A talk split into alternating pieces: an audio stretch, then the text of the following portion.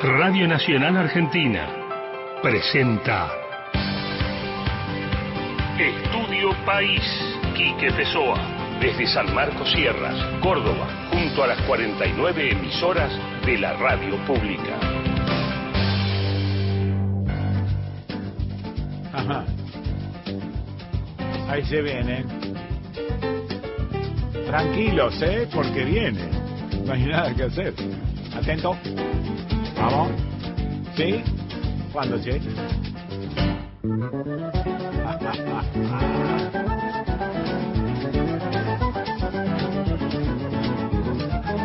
No hay ninguna duda. Bueno, dudas siempre hay.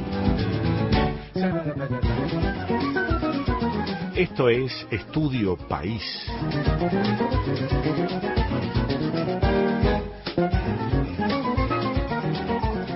Esta, esto no es una idea exclusivamente mía. A mí se me ocurrió hacer una especie de adaptación de una idea del cabezón.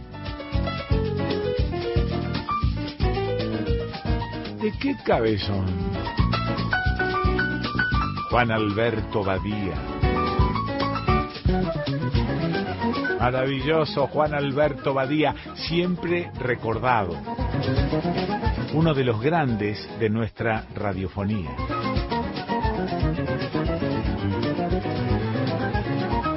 Bueno, no, te acordarás que él hacía un programa con este mismo título, Estudio País y e, ese título lo utilizaba para un programa de televisión donde se paseaba eh, conjuntamente con representantes de las provincias por todo este lindísimo, riquísimo y a veces contradictorio país.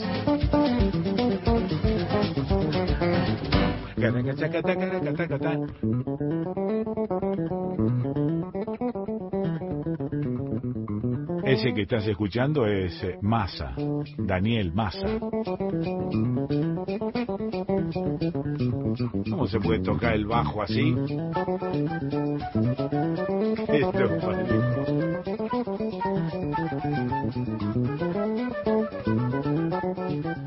¿Qué se les dice popularmente a músicos como este? Cuando lo estás escuchando, digo, en una platea, ¿qué decís? ¡Qué hijo de...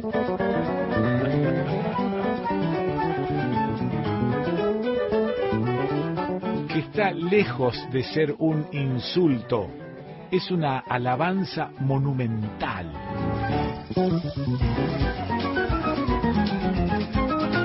Este tema se titula A la final chorizo y lo elegimos hace mucho tiempo como cortina para Estudio País.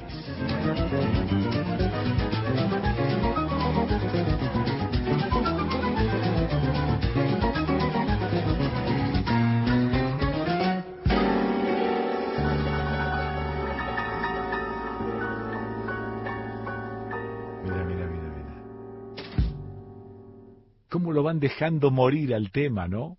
Cómo los músicos entienden esa especie de sinusoide que se arma para escuchar un tema. En líneas generales digo, no quiero decir que esto sea una regla estricta, pero un tema musical cualquiera arranca Fíjate, si vos trazas una línea horizontal, armá una especie de S acostada, ¿no? Vas para arriba, primero, el tema empieza a trepar, trepa, trepa, y llega, suponete, a un punto que denominaremos 7 de trepada. Después empieza a bajar, llega a 7 y empieza a bajar, se pone más denso, cruza la línea horizontal hacia abajo y se pone cada vez más denso hasta que llega, suponete, a menos 6. Estoy diciendo un disparate, pero suponete que llegue a menos 6. En un momento dado, digamos a los dos minutos de tema, ese menos 6 empieza a treparse y empieza a levantar, pasa menos 5, menos 4, menos 3, cruza la línea horizontal y empieza la trepada final del tema. Esto es una pelotuda. Esto es algo que me imagino yo, no es una cosa científica. Es algo que me surge como una especie de sentimiento y de haber escuchado mucha música durante toda mi vida. Entonces, generalmente digo, va hacia arriba, llega, suponete a 7, baja, cruza la línea horizontal, baja a menos 6, por decir una cosa, y después empieza una trepada, trepada que en un momento dado cruza de nuevo la línea horizontal y sigue hacia arriba y sigue y llega nuevamente a ese 7, pasa un poquito, llega a 8, es decir, supera el lomo de burro anterior, ¡zrac! y ahí cierra. Quizá con una colita hacia abajo, como dejándolo morir, pero apenas una colita hacia abajo. Digo, esto que se me ocurre, insisto, es eh, por haber escuchado mucha música y porque tiene que ver también con un sentimiento personal. Hay una transmisión de emociones a través de un tema musical que también se da como, como si esto fuese una especie de contrato entre el músico y el oyente.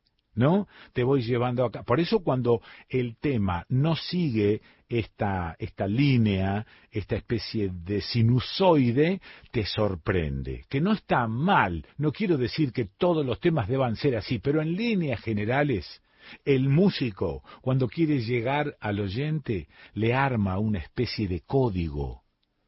Esto me da la sensación de que es así. Pues está macaneando groseramente, pero ¿De dónde venía yo? Yo venía de eh, un par de grabaciones que escuché hace poquito porque las recuperé. Había perdido unas grabaciones que le hice a un eh, bandoneonista eh, que no es de Rosario, no era de Rosario. me parece que era de María Susana en la provincia de Santa Fe. Fernando Tell. Eh, algunos memoriosos lo recordarán, otros los conocerán ahora. Fernando Tell, maravilloso instrumentista, natural instrumentista, dedos largos y finos para el bandoneón.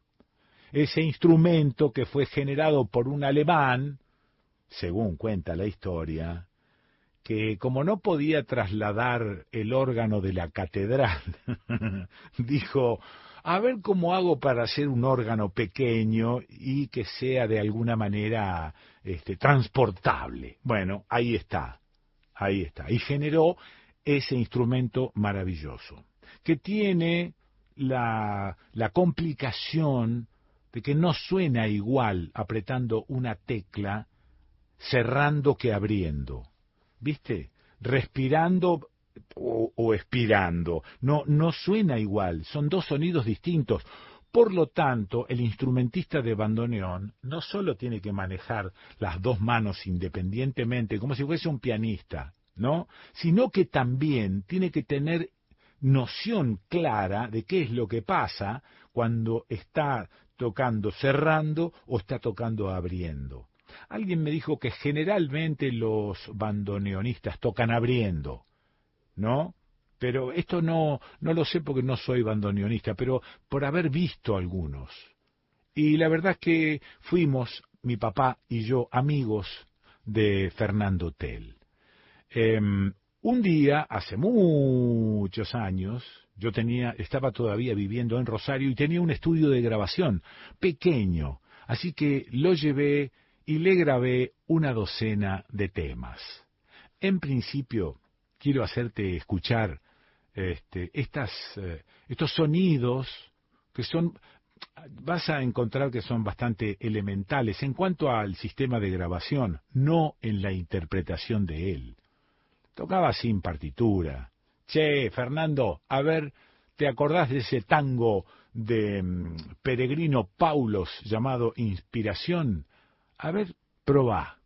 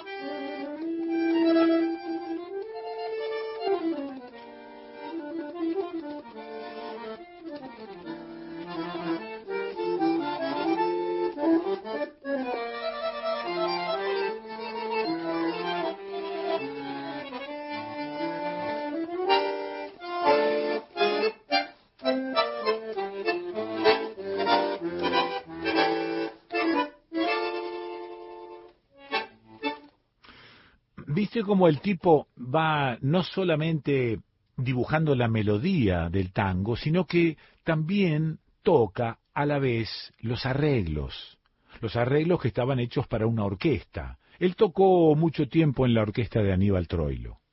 Era un, un flaco, pálido, alto, un tipo sumamente amable, amable con todos.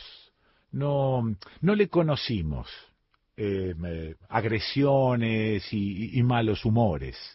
Siempre estaba bastante bien el hombre. Así que bueno, venía a casa muy seguido, hacíamos asados, y por supuesto caía siempre con la jaula. Nombre común al bandoneón, ¿no? Caía siempre con la jaula y por supuesto mi viejo lo, lo ha cargoseado tanto, tal cosa, ¿te acordás de tal tango? Le sacaba unos tangos el viejo del año de... no, pobre, y él los conocía casi todos. Tuvo mm, eh, una historia también, porque estos tipos... ¿Por qué te estoy contando parte de la vida de Fernando Tell? Seguramente alguno de los que están, o alguna de los que están escuchando, eh, lo recordará y conocerá algunos detalles de la vida de, de Fernando. En un momento dado se fue a Japón. Se fue a Japón con la orquesta, por supuesto, no sé si era la orquesta de Troilo, y se quedó en Japón. Siempre estaba más o menos imaginada la historia porque él no contaba todos los detalles. Pero se enamoró en Japón. Y entonces, bueno, allá compuso un vals que después te voy a hacer escuchar y que lo tengo acá porque está de entre los temas recuperados, eh, un vals que se denomina Japón, Japón.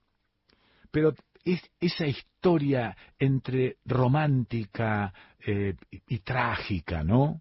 La verdad es que sí, estoy diciendo bien, trágica, por el final de él, que fue realmente trágico. Pero eh, estando en Japón, estuvo mucho tiempo y en un momento dado tuvo que volverse a la Argentina porque tuvo que volver a cuidar a sus viejos. Los viejos estaban viejos y solos. Y entonces él, con todo el dolor de su alma, abandonó Japón y se volvió a Argentina, a cuidar a los viejitos, él decía, no mis viejitos. Luego los viejitos murieron, pasaron años y ya se quedó, ya se quedó acá. Siguió haciendo algunos trabajos, pero ya se quedó acá. Con una con una cierta depresión siempre dándole vueltas. Pero eso te lo cuento después. Ahora que estoy siguiendo un poco la vida de Fernando Tell. Insisto, no tengo mucho detalle, pero esto que te cuento es lo que pude sacarle a él, lo que pudimos charlar, y, esa tristeza de la vuelta de Japón no se le fue nunca más. La tuvo para siempre. Eh, escucha, Japón, Japón, por el mismo Fernando Tell.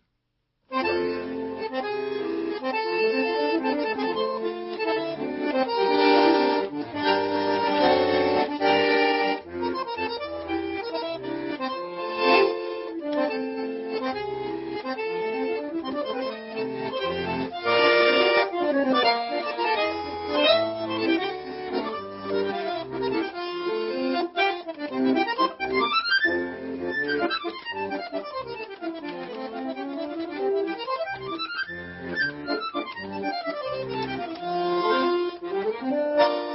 you.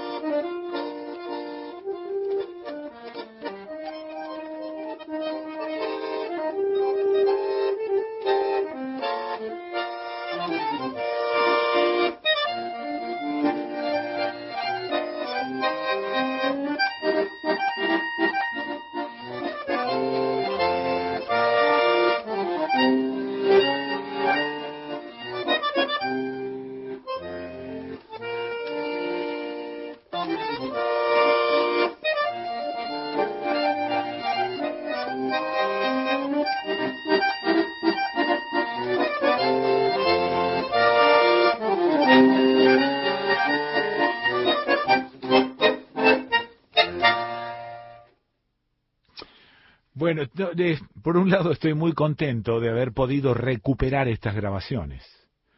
Las hice con, un par de micrófonos, uno de cada lado, y en un viejo grabador que tengo acá a mi vista, un Revox A77 de cinta abierta. Consolita Revox A77 estéreo, cinta abierta y dos este, AKG 190. Tiro este dato que para vos te puede resbalar, pero por ahí engancho a, algo, a alguno como yo que, que, siempre está interesado en estas cosas. Eh, hermosos micrófonos AKG 190 de hace muchos años que conservo y los estoy mirando en este momento acá. Entre todas las porquerías que tengo, todavía conservo estos mix. Bueno, y alegría por haber recuperado esta docena de temas, algunos más cortitos, otros un poco más largos, pero todos tocados de prima, ¿no? Eh, en crudo. A ver, dale a este, a ver, dale al otro, práfate. Y ahí va Fernando Tell con su bandoneón, con ese invento que reemplaza un órgano de una catedral. Bueno, eh, a ver, tengo que ir sí o sí al cierre. Y el cierre es muy triste. No te voy a dar detalles escabrosos, pero él tenía una casita cerca de Boulevard Seguí en la ciudad de Rosario. Vivía solo. Y bueno, fue víctima de una gigantesca depresión. También todas estas cosas que te estuve contando, su personalidad, eh, fue víctima de una gigantesca depresión y se suicidó. De la manera más eh, terrible que te puedas imaginar, con un cuchillo. Bueno, em, lo encontraron a, los días. Eh, Fernando Tell, recordado por, por buen tipo, por buen músico, por buen instrumentista, recordado por esta historia romántica, si se quiere, que te acabo de contar. No sé si podrás encontrar más detalles de la vida de, de este maravilloso tipo que fue Fernando Tell.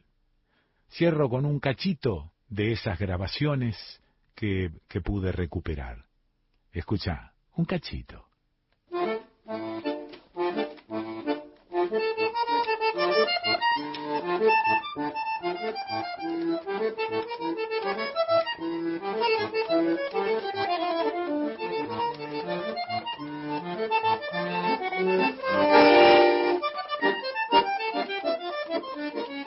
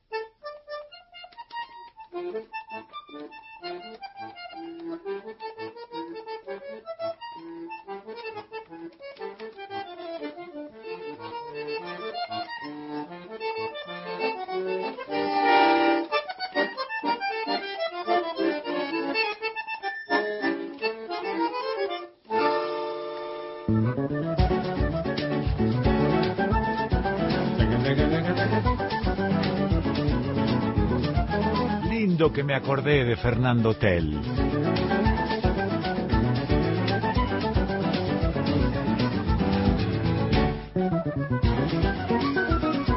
Y esto es Estudio País, ¿qué otra cosa va a ser?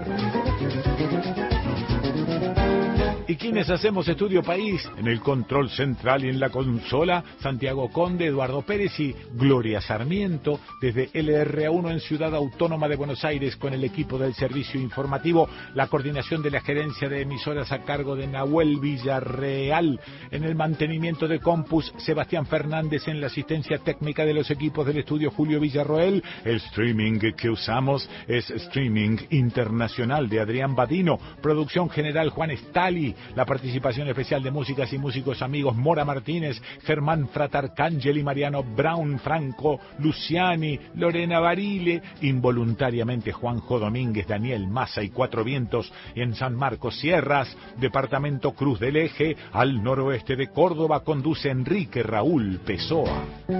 Desde su propio estudio. Lleno de porquería el estudio. Pero hay cosas buenas, ¿eh? Claro, tengo un Neumann U87. ¡Ah! Grandate pato que mañana te mato. Y tengo un Manley Box Box como pre. ¡Ah! Valvular. ¡Ah! Hijo de una.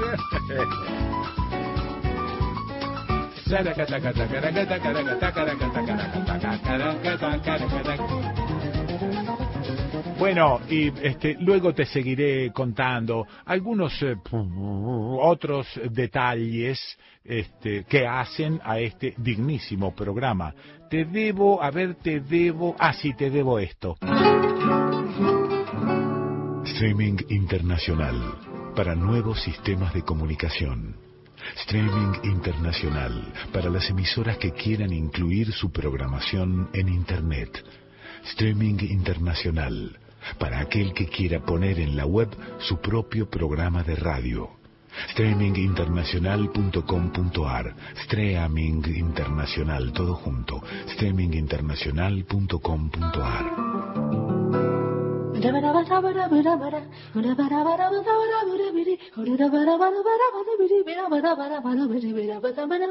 Hola, Mora.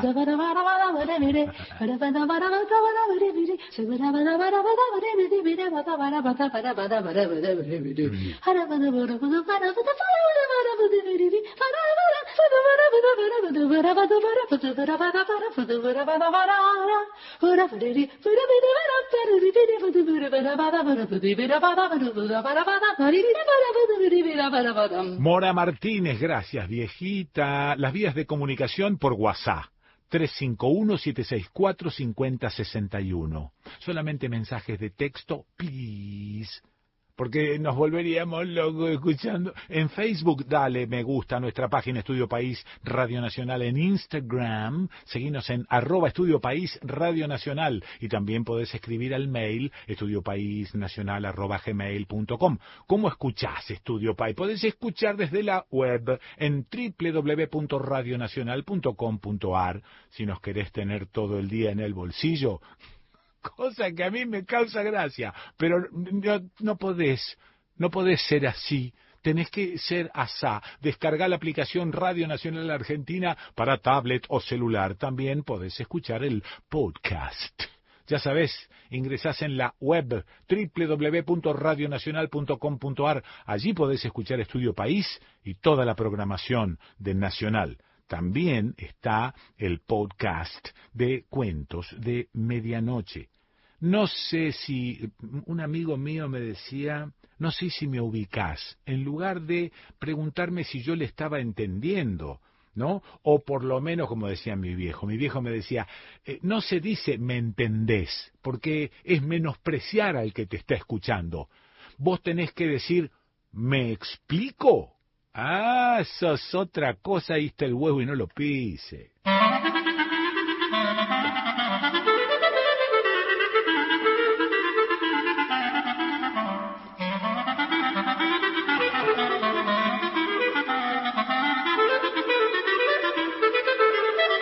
Estudio País. Desde San Marcos Sierras, Córdoba, junto a las 49 emisoras de Nacional.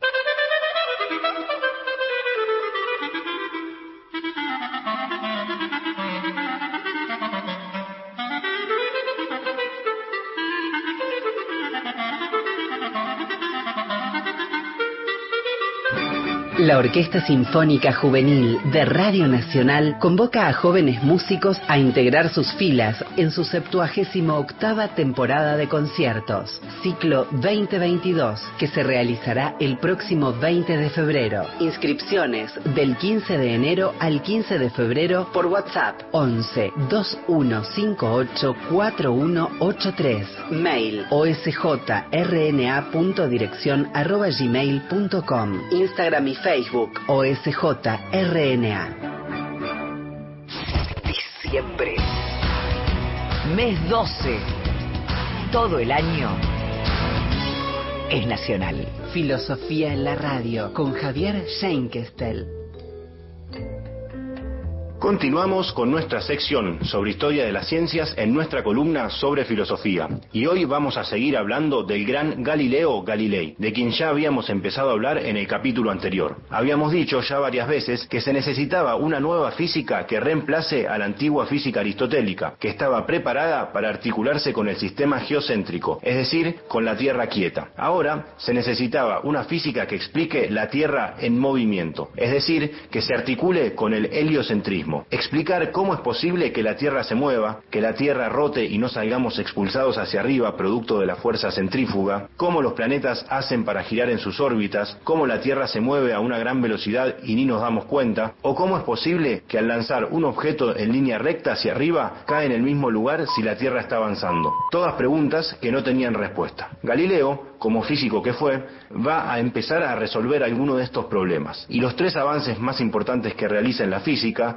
son en el estudio de los objetos en caída libre, la física inercial y la descomposición del movimiento. Vamos a explicar cada uno de ellos. Empecemos por la caída libre. Aristóteles decía que los objetos se mueven cuando hay una fuerza aplicada sobre ellos. Pero entonces, ¿cómo se mueve un cuerpo en caída libre si yo no le aplico ninguna fuerza? Uno podría responder, la fuerza es el peso del objeto. Pero esto se refuta fácilmente, porque si dejo caer un cuerpo junto a otro 10 veces más pesado, el cuerpo más pesado no viaja 10 veces más rápido, sino que llegan al suelo al mismo tiempo. La velocidad no es entonces proporcional al peso. Galileo realiza sus experimentos haciendo mediciones de objetos en caída libre y compara una bola muy pequeña con una muy grande y se da cuenta que ambas bolas aumentan su velocidad a medida que recorren más distancia de caída y aumentan su velocidad en la misma medida, con lo cual llegan al suelo siempre al mismo momento. Por eso, Galileo llega a la conclusión que la velocidad del cuerpo en caída libre no es proporcional a su peso. Es decir, todos los cuerpos caen a la misma velocidad. Y a partir de estas deducciones, Galileo llega a dos conclusiones más. Primero, que la caída libre es lo que en física se llama movimiento uniformemente variado, que significa que los cuerpos en caída libre aumentan su velocidad de manera constante. Y segundo, se da cuenta de que si la fuerza que empuja a los objetos a caer libremente al suelo no está en ellos mismos, entonces la fuerza debe estar afuera de ellos. ¿Qué es esa fuerza fuera de ellos? Todavía no sabe bien qué es esa fuerza. Y para eso habrá que esperar a la gravedad Newton, pero al menos se da cuenta de esto. Por otro lado, otro gran aporte a la física de Galileo es el descubrimiento de la inercia. ¿Pero qué significa inercia? Inercia es la incapacidad de los cuerpos para modificar su estado de reposo o de movimiento. Es decir, los cuerpos van a seguir en reposo o moviéndose a menos que se les aplique una fuerza. Galileo da cuenta por primera vez de la idea de que el movimiento y el reposo son indistinguibles, porque dependen del punto de referencia. O sea, yo me muevo con la Tierra a la misma velocidad. Entonces es como si yo y la Tierra estuviéramos quietos. Si tomo como referencia la Tierra, estoy quieto. Pero si tomamos al Sol como referencia, entonces la Tierra y yo nos estamos moviendo a una gran velocidad. Entonces el reposo o el movimiento depende de la referencia que se tome. Esta idea es precursora de que no hay movimiento absoluto, sino siempre relativo a una referencia. Además, un tercer gran aporte de Galileo es la descomposición del movimiento, analizando el lanzamiento de proyectiles. Galileo descubrió que un objeto, un proyectil, tarda lo mismo en caer al ser arrojado hacia un costado que un objeto en caída libre. Entonces, tiene la genial idea de descomponer el movimiento de la parábola que hace el lanzamiento del proyectil, de descomponer este movimiento en dos movimientos. El movimiento vertical hacia abajo de la bola que cae y el movimiento hacia un costado producto de la fuerza aplicada en el proyectil. El tiempo que tarda en caer el proyectil, como el tiempo que tardaría ese mismo objeto en caer, es el mismo. Esto significa que el movimiento de la parábola que hace el proyectil al ser arrojado puede descomponerse en estos dos movimientos, o sea, el movimiento de caída libre y el movimiento hacia el costado producto de la fuerza aplicada sobre él. Bien, todos estos grandes avances de Galileo son solamente en la física terrestre, pero no está unida a la física astronómica. ¿Qué pasa entonces con la física celeste? ¿Cómo se mueven los astros en el cielo? Galileo no da una respuesta para esto. Va a haber que esperar a Newton para resolver estas cuestiones, que va a tomar todas las ideas de Galileo. Y estas cuestiones, estas ideas, las vamos a estar abordando en el próximo capítulo. Escuchaste Filosofía en la Radio con Javier Schenkestel. ¿Vos ya te vacunaste? Para estar protegidos de COVID-19 es importante completar el esquema de vacunación con la primera y segunda dosis. Vacunate, es bueno para vos, es bueno para todas y todos. Argentina Presidencia.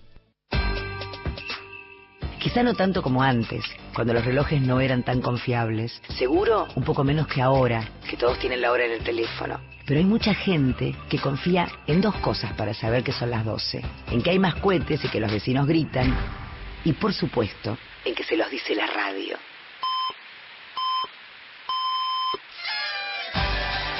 Durante décadas, la radio le dijo a miles de familias que era el momento de festejar. Y lo va a seguir haciendo. Por eso, en estas fiestas, quédate con Nacional, que nunca es más feliz que cuando te dice que ya es hora de brindar. Nacional. Las fiestas nos unen. Radio Nacional. El aire que nos une.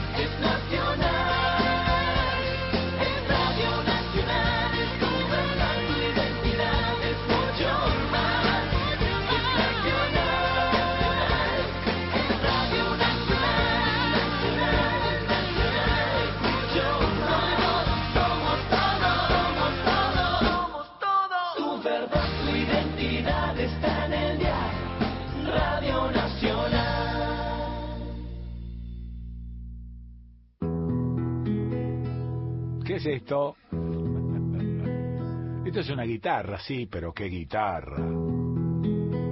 Sí. Y esta guitarra que tiene una marca, la hizo alguien, sí, Carlos Salmone. Sí. Y estoy haciendo mi mayor, que es eh, uno de los acordes más sencillos y lo primero que aprendes cuando querés tocar un poco la viola.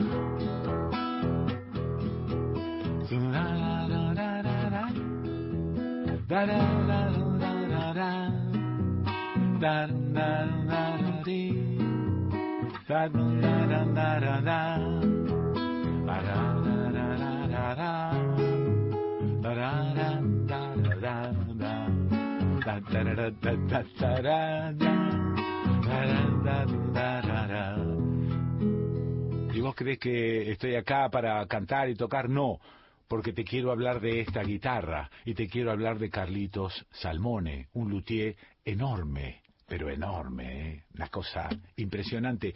Lo conocí hace muchos años y, eh, y la manera en la que lo conocí, yo trabajaba mucho con Juanjo Domínguez enorme guitarrista, fallecido ya, y que usaba guitarras Salmone.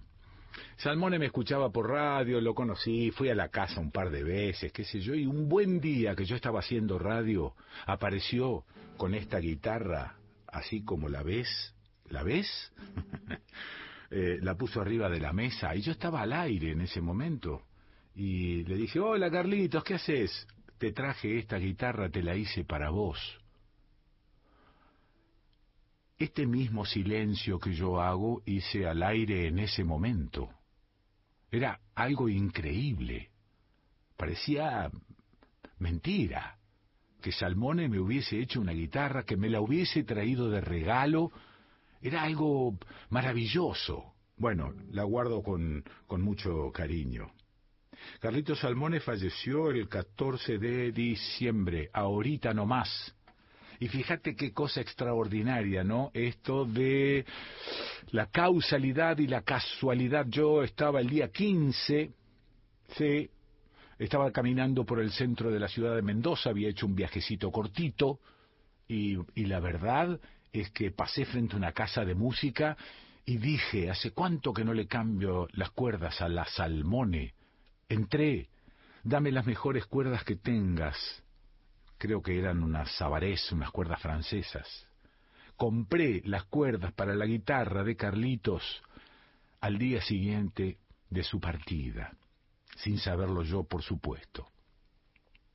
Buscando cosas de Carlitos, encontré esto que no sé quién escribió y dice prójimo de la madera, Carlos Salmone carpinterea la música que vendrá cuando la mano encuentre su destino de guitarra. Sarmiento decía que a Rosas le bastaba mascar un pasto para saber en qué lugar de la pampa estaba. A Carlos Salmone le basta con cerrar los ojos y sentir el temblor de la madera para recordar el canto del pájaro que se posó en sus ramas y que aún sigue volando entre sus raíces. Luthier se llama la alquimia de hacer un instrumento con la inasible materia de los sueños. Así como la naturaleza hace al árbol, Carlos hace la guitarra, siente en su propia piel el don del agua, da sus hojas al viento para que reciba noticias la distancia, mira el lento vuelo de las aves que migran hacia la luz y el alimento, abriga con su sombra a los hijos de la intemperie y deja que la savia profunda se continúe en los misterios de su sangre. Ajusta las clavijas de la noche para que brille el diamante de la primera estrella. Pone cuerdas al corazón de la madrugada e inventa el silencio para que se escuche la lágrima más dulce de la tierra. ¿Quién pudiera ser árbol para morir en guitarra y renacer cantando? Carlos Salmone borra las fronteras que separan al hombre del pájaro. Esta maravilla que encontré eh, no, no, dice ni siquiera el nombre del autor, tampoco tiene nombre este poema, pero me encantó traerlo aquí y recordar a Carlitos Salmone, maravilloso. Y después encontré algunas otras cosas, ¿no? A ver si, a ver si puedo, espérate, ¿eh? Espera, espera, espera, espera, porque acá está. No sé si... Bueno, pero acordé de hacer una versión un poquitito más lenta. No, no, bien lenta no, porque no voy a entender cuál es el, el, el ritmo del... del... Ya sé, pero no lo hagas tan lento. Lento dentro del ritmo. Exactamente, tranquilo, vamos. Vamos. Este es Carlitos. En la vida tenemos mil cosas que son grandes. Qué bonito. Que ennoblecen y alegran el alma, alentándose el corazón. Esto fue una reunión familiar y como siempre yo con la camarita molestando a cuanto músico conozco, este, tratando de robar acordes. No sé música, por lo tanto tengo que robar visualmente los acordes. Y ahí estaba Carlito Salmone pasándome los acordes de un tango que se titula Amigos que yo quiero. Pero bueno, este, quería hacerte escuchar también el sonido de la guitarra de Salmone. Lo tengo por acá a, al gato Pajuanjo, Juanjo Domínguez, tocando guitarras de Carlos Salmone. Nada, esto, quería dejarte este pequeño recuerdo de ese gran luthier. ¡Se va la primera!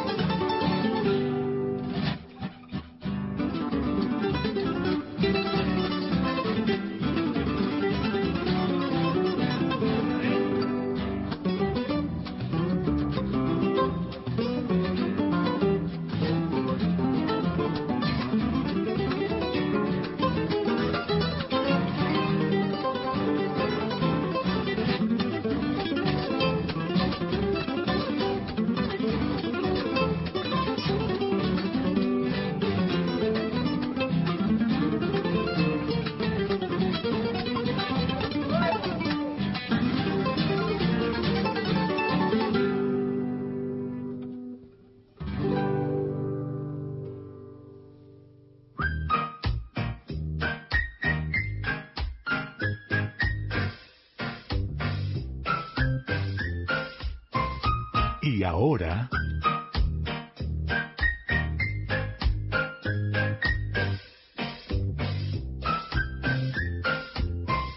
Anda a saber a dónde nos vamos.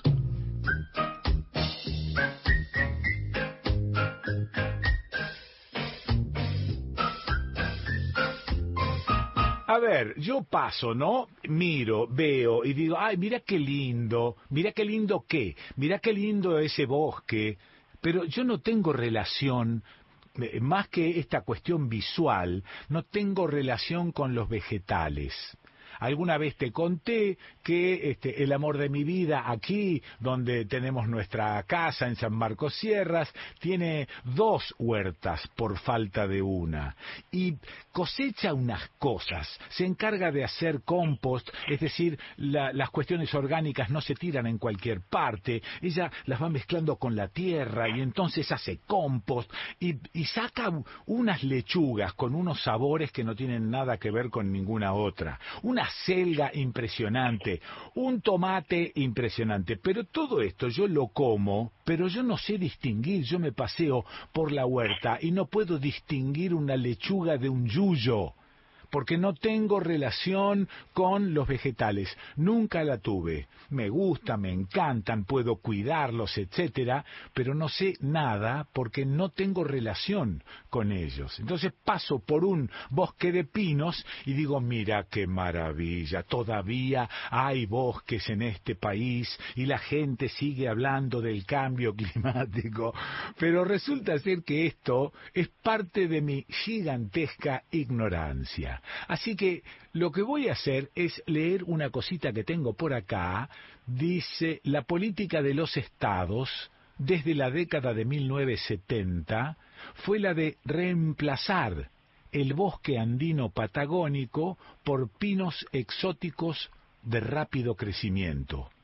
Bueno, esto parece a, todas luces an- ante una persona como yo, que es un ignorante al respecto, di- digo, bueno, mira qué bien que estén plantando pinos exóticos. En la actualidad hay más de 100.000 hectáreas implantadas de pinos que infectan, ahí sonamos, que infectan el bosque nativo. Ah, quiere decir que hay una diferencia entre el bosque nativo y el pino exótico. El 96% de las plantaciones de Chubut son de pino ponderosa. Esta variedad de pino no es apreciado ni como madera ni como leña. ¿Me seguís? El sector forestal pretende pasar de las 100.000 hectáreas de pinos existentes en Patagonia hoy en día a 2 millones en especial en la franja entre la estepa y el bosque andino. Este propósito, escucha bien, más que proveer a las necesidades de madera, responde a los pretendidos mecanismos de compensación por los cuales los países industrializados pueden contaminar aún más el aire a cambio de subsidiar plantaciones en el tercer mundo. No dicen plantaciones de qué. Entonces cazan a estos pinos que no sirven para nada y llenan toda la Patagonia de estos pinos solo para tener una cuota y poder contaminar. ¿Te das cuenta lo que estoy diciendo? Como decía mi viejo, ¿será verdura el apio? ¿Será verdad esto que estoy diciendo? Plantaciones que supuestamente depurarían el mundo de la contaminación industrial es una estafa planetaria. Bueno, a ver, voy a tratar de dilucidar este tema para que me y nos quede claro con Lino Arturo Pizzolón. Bueno, ¿dónde estás ahora, Lino? Contame. En este momento estoy en Epuyén. Sí. ¿Qué es Epuyén y dónde está? Eh, Epuyén en una en, en un albergue porque estaba haciendo un piso en la casa refugio que, Ah. que, que hay acá y estaba haciendo un piso así que estuve en un albergue ahora ¿Pero esto está cerca de Esquel? está a 140 kilómetros Ah, bueno, estás ahí nomás. y, y está a mm, 40 kilómetros de Bolsón Ok, entonces, provincia de Chubut, a 40 kilómetros del Bolsón está Epuyén. Y ahí estás ahora vos. ¿Cuál es tu actividad principal, Lino? En, en este, bueno, eh, sigo con tareas que remanentes de la actividad que tenía antes de estar jubilado, Ajá, como docencia, investigación, bueno, alguna, la dirección de alguna tesis que queda por ahí por Sí. terminar, sí. y, y después eh, una tarea de encuentro con, con un pedazo de tierra eh, Ah. Trato de cuidar y con desafío con el agua y el desafío con la invasión de, de pinos, hablando de eso, Sí. y ver cuánto cuesta sacar un pino de grande, eh, lo poco que cuesta cuando son pequeños, que se pueden arrancar con la mano, y eso es todos los años, ¿no? Claro, pero a ver, contame, ¿qué es lo que produce el pino de jodido?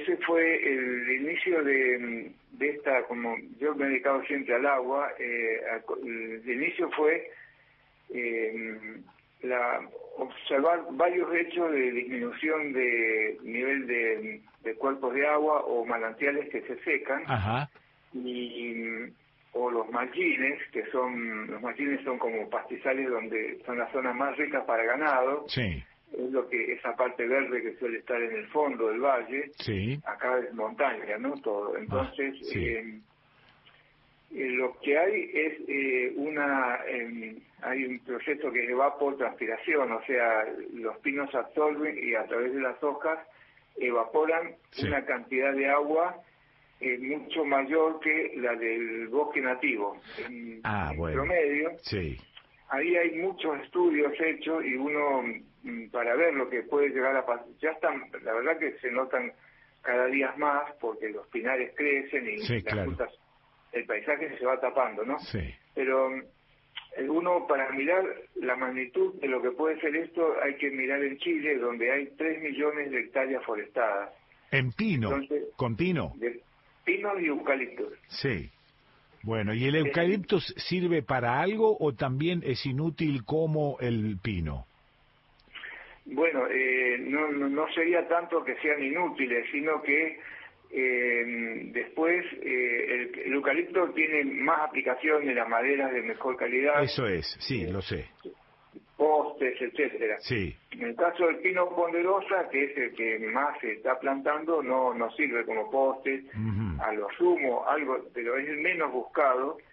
Y el tema es que eh, lo está dicho ya, eh, el plan de estas eh, de cenar de pinos es eh, futuras plantas de celulosa, las sí, eh, futuras plantas de celulosa. Eso inclusive hay un artículo en La Nación, entre La Nación, de un premio que será Nación y Banco Galicia, a la compañía de tierras de- del sur, de Benetton, donde dicen nosotros, Benetton, ellos dicen nosotros sabemos espe- em, esperar, y o sea, la época de corta de los pinos, y esto es la mejor madera para fibra. Claro, O sea, claro. va a planta de celulosa Sí. y sabiendo que está plantando toda la zona del río Chubut, Sí. eh, es, no cuesta mucho ver dónde puede llegar a, a- a implantarse una, una futura eh, planta de celulosa. Eso, Eh, eso, no eso. quiero hacer futurismo, pero es lo que ha ocurrido en todos. Sí. En Uruguay Mm. empezaron a plantar pinos en lugares donde eran trigos. Sí. Bueno, y una vez que no sabían qué hacer con los pinos, aparece la solución Ajá. milagrosa que es Claro, eh, claro. sí. Che, este, ¿y cuál es la diferencia que existe entre plantar un pino o plantar este algo autóctono? ¿Qué, ¿Cuál es la diferencia? ¿Por qué se inclinan por el pino? Eh, sí, eh, yo por ahí no puedo responder completamente las preguntas, pero eh, hasta donde sé es que el pino eh, ponderosa ha crecido acá más rápido todavía que en el hemisferio norte, de Ah, donde bueno. es oriundo. Bueno, bueno. Y lo otro eh, también es que eh, tiene un porcentaje de, mm, de germinación, así, más bien de, Sí. de que prende, si yo planto una hectárea de pinos, eh, prende eh, prácticamente el, el, 100, el 96-100% en el primer año. Ajá. Entonces, cuando la hectárea, el, el que subsidia bosques, ve, el, verifica que está plantada la hectárea, Sí.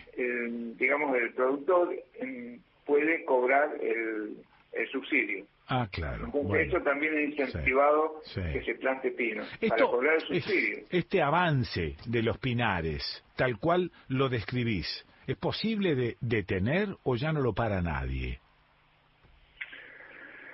Eh, lo que dicen investigadores de, de la Universidad de Comahue que están estudiando bien el tema de las invasiones biológicas es Sí, que es. Un proceso de invasión prácticamente irreversible, indetenible, Sí. eh, Mm. porque las semillas mm, van por el viento, eh, llegan a- hasta el límite del bosque de altura, que es el bosque de Lenga, un bosque que es muy bonito en otoño, una belleza, Ajá. y, pero después pierde las hojas Sí. y se está metiendo dentro de ese bosque y llega a ahogar el bosque nativo. Claro, claro. Eh, Mm. Entonces, eh, hay un proceso de invasión tan grande y después de un incendio, y ahí mm, nos tendremos que remitir a, a la zona del hoyo y de Bolsón, de Sí, Golondrinas, Sí. Después de un incendio, y también estudios del grupo de Bariloche, después plantados mil árboles por, mm, por hectárea, Sí. luego de un incendio, eso quedó así nomás, nadie se ocupó de nada, rebrota como si fuera pasto, Claro. y luego del incendio ah, hubo 21.000 árboles. A ver, espera, espera, espera. Había mil pinos, se incendió y luego brotaron 21 mil. Sí, porque la semilla del pino no, eh, no se quema con el fuego, sino que se activa para brotar. ¡Qué bárbaro! ¡Qué bárbaro! Entonces, no es que le prendo fuego al bosque de pino y lo elimino, no. Pero encima, Eh, encima el pino es este un árbol eh, bien resinoso, o sea que es proclive al incendio.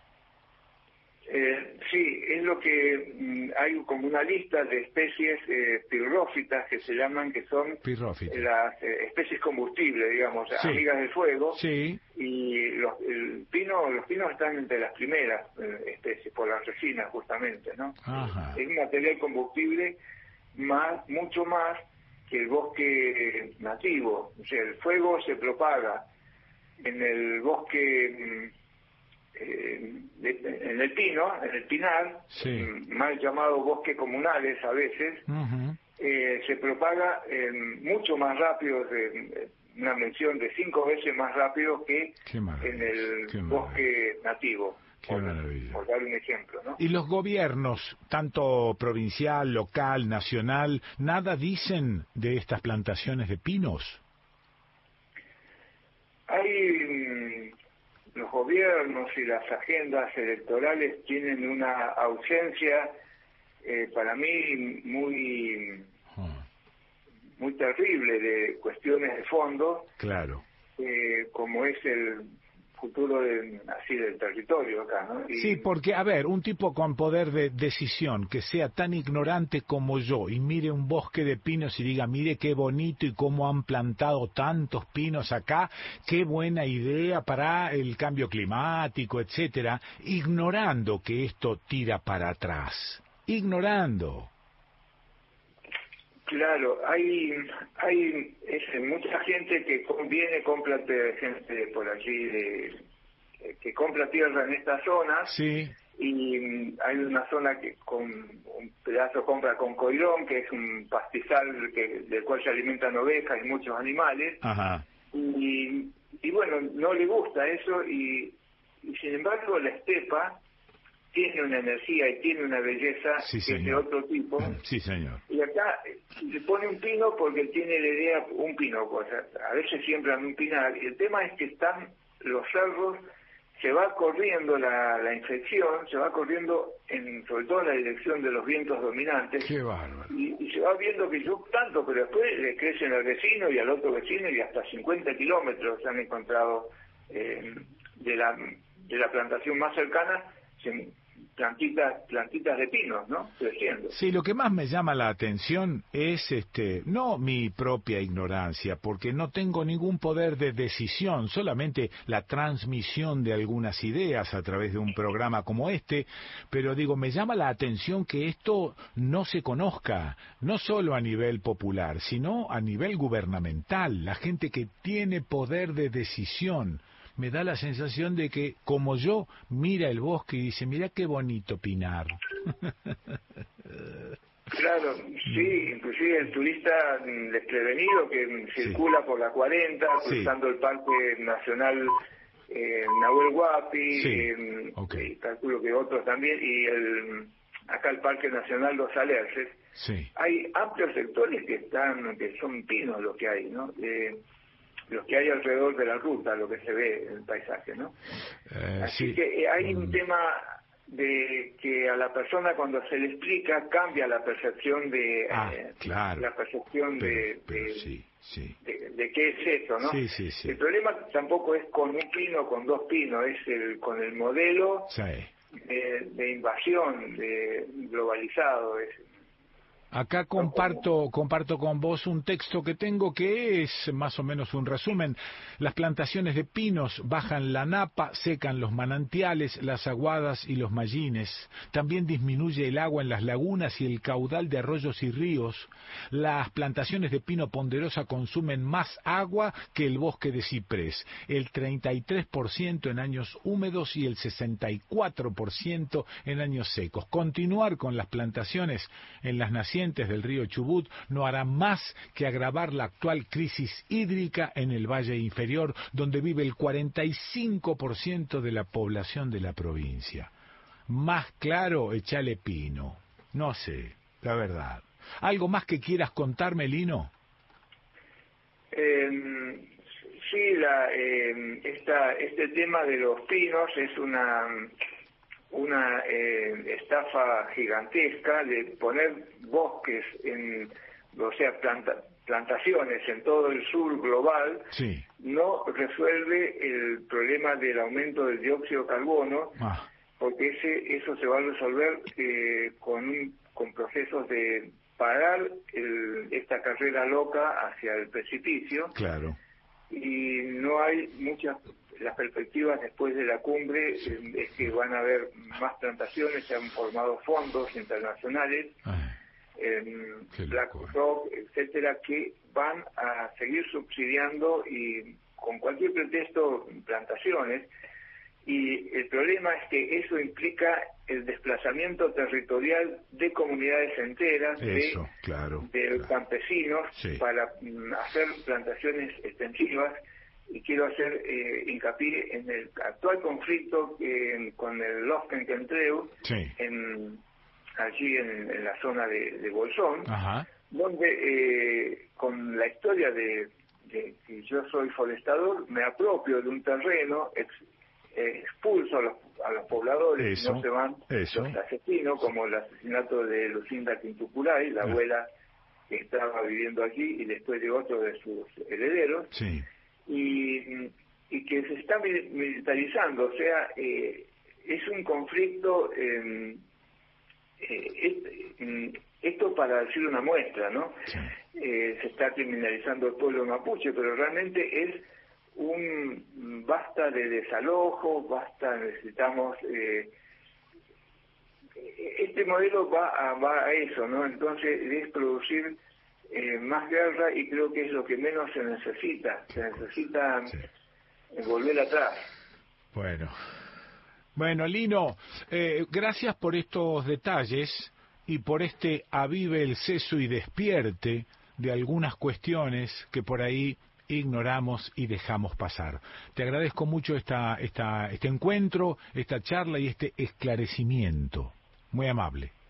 Muchas gracias, Quique. Muchas gracias por la oportunidad, por el espacio. Lo escuchaste a Lino Arturo Pizzolón. Sí, qué tema este, ¿no? Totalmente hecho a un lado. Como chiripapa miar, decía mi papá. Eh, bueno, ¿dónde escuchaste esto? Dije, en Estudio País.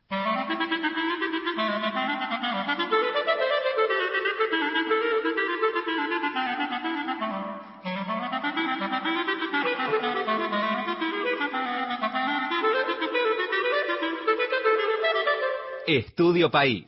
Desde San Marcos Sierras, Córdoba, junto a las 49 emisoras de Nacional.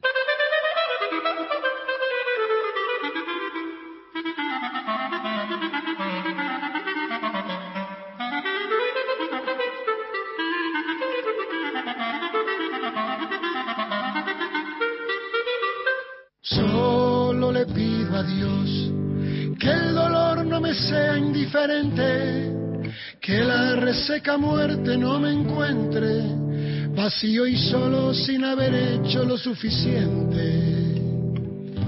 A todos los oyentes de mi radio preferida, la Radio Nacional, les mando un abrazo enorme para estas fechas que desgraciadamente no todos pueden festejar en este momento complicado que transitamos, pero siempre sin perder las esperanzas por un mundo mejor.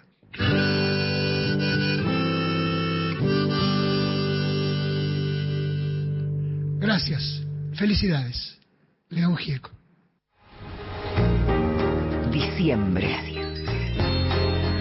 Mes 12. Todo el año es nacional. Si vas a tirar plásticos, cartones, vidrios, metales o papeles, llévalos siempre limpios y secos al contenedor verde o punto verde más cercano, o entregáselos en mano a un recuperador urbano. Para saber más, entra a buenosaires.gov.ar barra reciclables. Buenos Aires Ciudad.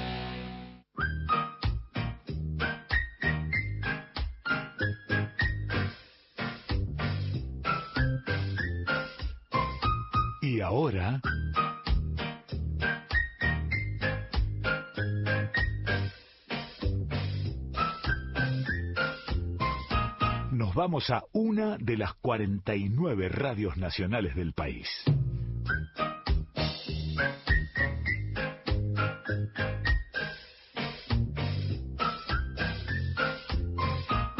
A ver, ¿qué te pasa en esa oreja cuando yo te digo folclórica 98.7?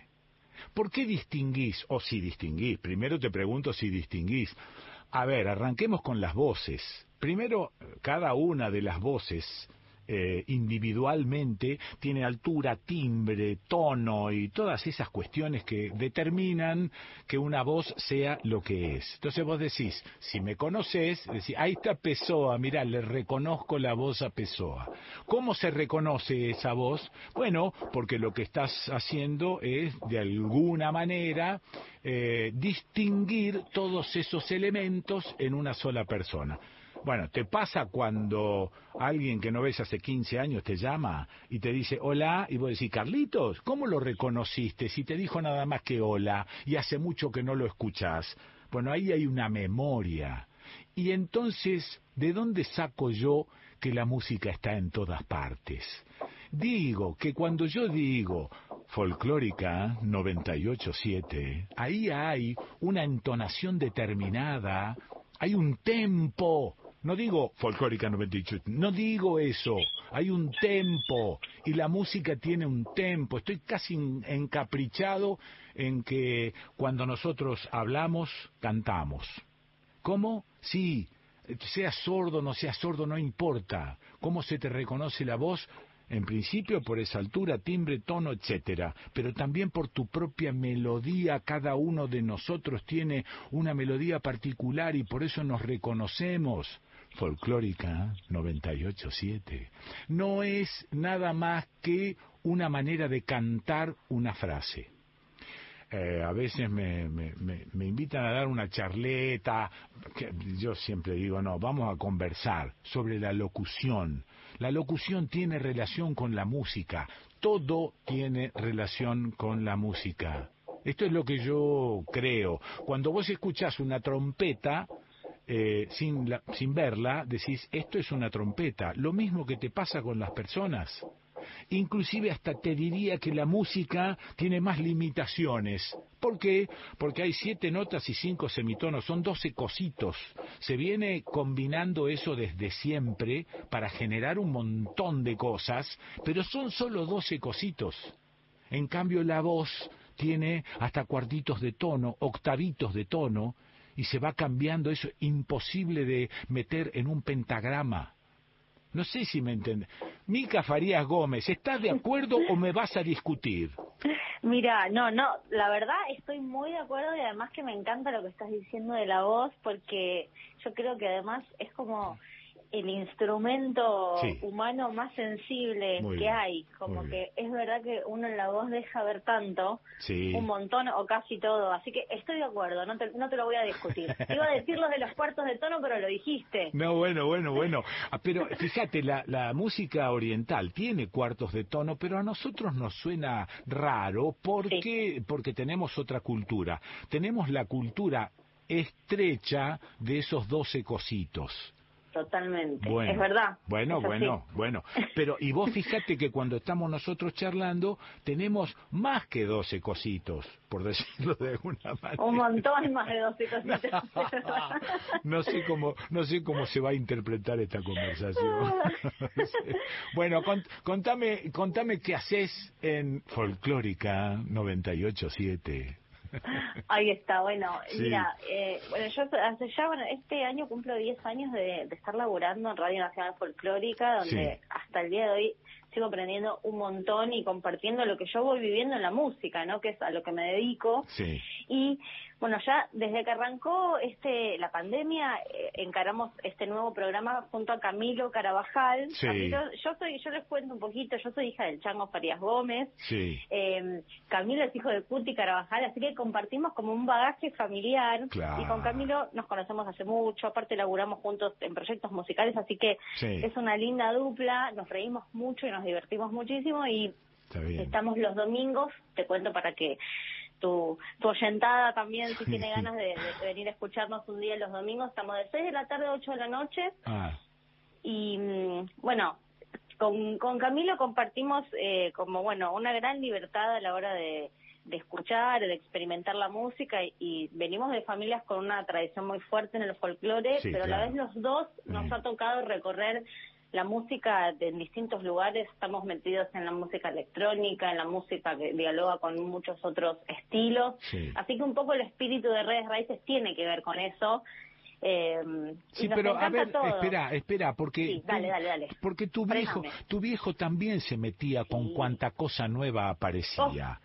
Desde ya que en los años 60 tu viejo armaba cuestiones con el folclore que los folcloristas más viejos eh, eh, repudiaban inclusive, Uf, ¿no? sí. Pero, a- o sea que vos también heredás esa pulsión para ir incorporando cosas nuevas y, y no, no significa faltarle el respeto al folclore, a ver si se entiende. Significa que estamos buscando nuevos caminos para seguir caminando.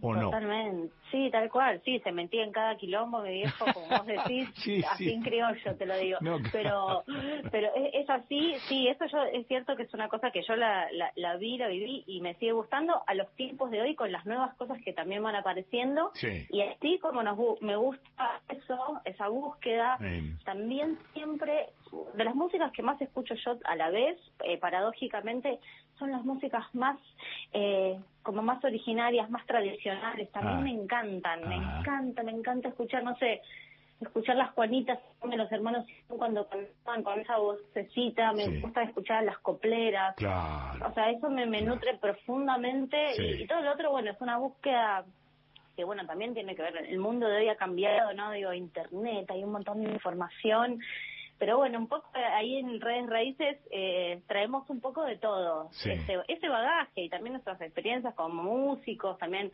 compartimos, invitamos a muchos colegas o pibes, pibas que están incluso empezando y, tampoco son tan conocidos y, Mm. y el espacio, así que nos divertimos mucho además. Así que, Mica, este, me imagino, porque tengo la info, que también sos actriz y que de alguna manera el ser actriz, el estar arriba de un escenario, te empieza a dar como una, a completar un lenguaje que puede ser restringido al principio en el canto, pero que después en el canto empezás a meter otras cosas, otra comunicación, otra forma de decir, ¿es así? Es así, sí, mira, a mí me, eh, la- el teatro y la actuación fue siempre como un, un, un territorio, te diría, que me aterró siempre, siempre admiré mucho a, a los actores Sí. la- y, a- y bueno, cuando me pude meter y tuve la posibilidad de adentrarme a fondo, bueno, me hizo mucho bien a mí, ¿viste? sí. Y es cierto, bueno, es, es, eh, no deja de ser un lenguaje artístico, pero es cierto que, que, que pasan co- otras cosas, o por lo menos a mí me pasó así.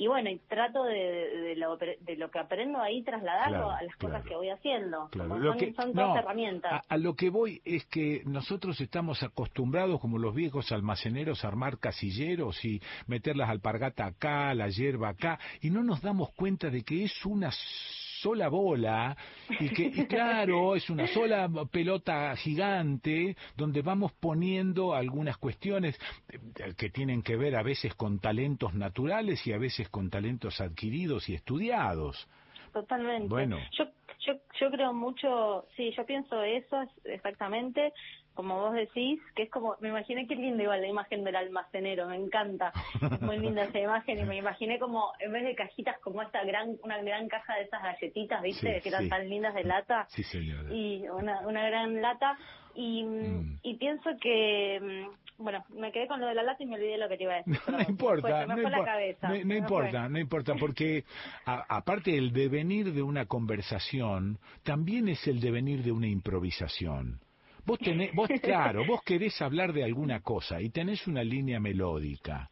Y entonces, como fíjate que los temas musicales tienen una especie de sinusoide, arranca el tema y empieza a trepar, trepar y trepa hasta siete. Después empieza Sí. a bajar, pa- pasa la línea horizontal y baja y se deprime totalmente, pero después recupera sobre el final y llega hasta nueve y cierra en nueve.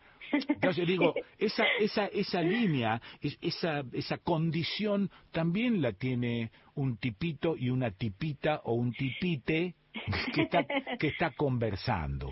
Tenés razón, es verdad. Y, y, y a los que nos gusta un poco, los que yo me puse a estudiar hace, hace no tanto tiempo, Sí. un poco de más de verdad, toda la cuestión del sonido, me gusta mucho producir, me gusta Ah, mucho grabar. mira. Lo- y lo he aprendido a los ponchazos, pero ahora me puse a estudiar de verdad. Y entonces todo eso que vos decís lo podés ver en las curvas. Sí, o sea, es muy sí. interesante eso que decís porque hasta tiene un gráfico, es como un dibujo. Eso es, sí. Es un dibujo y Sí, es hermoso. ya me acordé de lo que te iba a decir, ¿te lo puedo decir? Dale, dale. Me acordé, hablando de, de, de los talentos eh, adqu- adquiridos o los talentos naturales, yo creo mucho, pero mucho en el, en el, en el trabajo más que el talento natural. Ah, ok. Eh, y, y te lo digo eh, siendo yo siendo hija de un personaje eh, que obviamente cuando sos hijo de un personaje tan importante, o sea, eh, enfrentás como un montón de, de- en relación a eso, al Sí, talento, al sí. talento natural, la familia, ¿no? Como que son cosas que me han pasado, que he tenido que atravesar y qué sé yo, hoy en día puedo creo mucho más en el trabajo eh, y en la constancia y en que en el talento Sí, natural, digamos, bien, ¿no? Muy bien. Pienso muy bien. eso al día de hoy. Sí, está, de- está bien. Lo que pasa, como decía un amigo mío cada vez que quería explicar, algo, lo que pasa Sí. es que cuando tenés un talento y encontrás el camino para que ese talento se desarrolle, ahí aparece una cierta brillantez que no creo que se dé pura y exclusivamente porque en un momento dado vos decidís, ah, voy a ser cantante, pero si vos no, no, yo voy a ser cantante, suel- soltame, correte, no, a mí no me agarrés, entonces voy a ser cantante.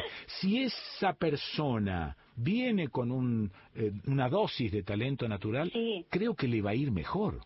No, desde ya. Ah. ¿Es talento o es como, eh, o son dones, son cosas mágicas? Sí, como- dones, dones, bueno, ¿No? bueno, Como eso, bueno, son- bueno, O compro. ponele, pon- Sí, no sé, sí. me, me lo imagino como algo así, que es cierto, que cada uno también llega con algo muy particular y muy especial y, y, o sea, ojalá todos podamos encontrar ese cauce, ¿no? y Sí, poder apoyar señora, señora, sí. Y dentro de ese cauce, bueno, darle con toda. Che, eh, Mica, eh, bueno, yo conocí a tu viejo, conocí a Marián también. eh, no puedo decir que fuimos amigos, pero había una pequeña relación, como siempre hay en estos medios. Sí. Este, él fue un gran músico, de Sí. esto no tengo duda. ¿Fue una porquería como padre? Porque Mira. viste que en general Sí, esto sí, sí, te- sí. Mira, yo te, podemos poner hasta acá, si te diría en contexto, o sea, es un... Sí. Pensemos, las generaciones han cambiado un montón, o sea, hoy un, un padre de hoy es muy distinto a un padre, Ah. mi papá hoy tendría unos 80 años más o menos. Claro. Yo lo agarré, mira, yo te voy a decir que de mis cuatro hermanos, yo soy la más chica, la única mujer, y yo ya lo agarré un poco de vuelta, después de Ah, hace sus 50 años. sí, sí, Entonces, sí, yo en ese sentido quizás me llevé la parte más fácil y más linda, por decirlo de alguna bien, manera, porque no lo agarré a sus 20 y 30. Claro. Podríamos hacer un análisis muy profundo de, de- de todo un contexto cultural, histórico, pero más allá, yo como papá tuve mucha suerte y lo amé profundamente, tuve una Qué lindo, excelente relación con él, trabajé mucho con él, aprendí mucho, produ- lo produje, o sea, laburé mucho a la par con él y además tuve una hermosa relación. Pero bueno, después tengo todas mis, mis, mis notas hechas de las cosas que no estuvieron buenas, desde ya.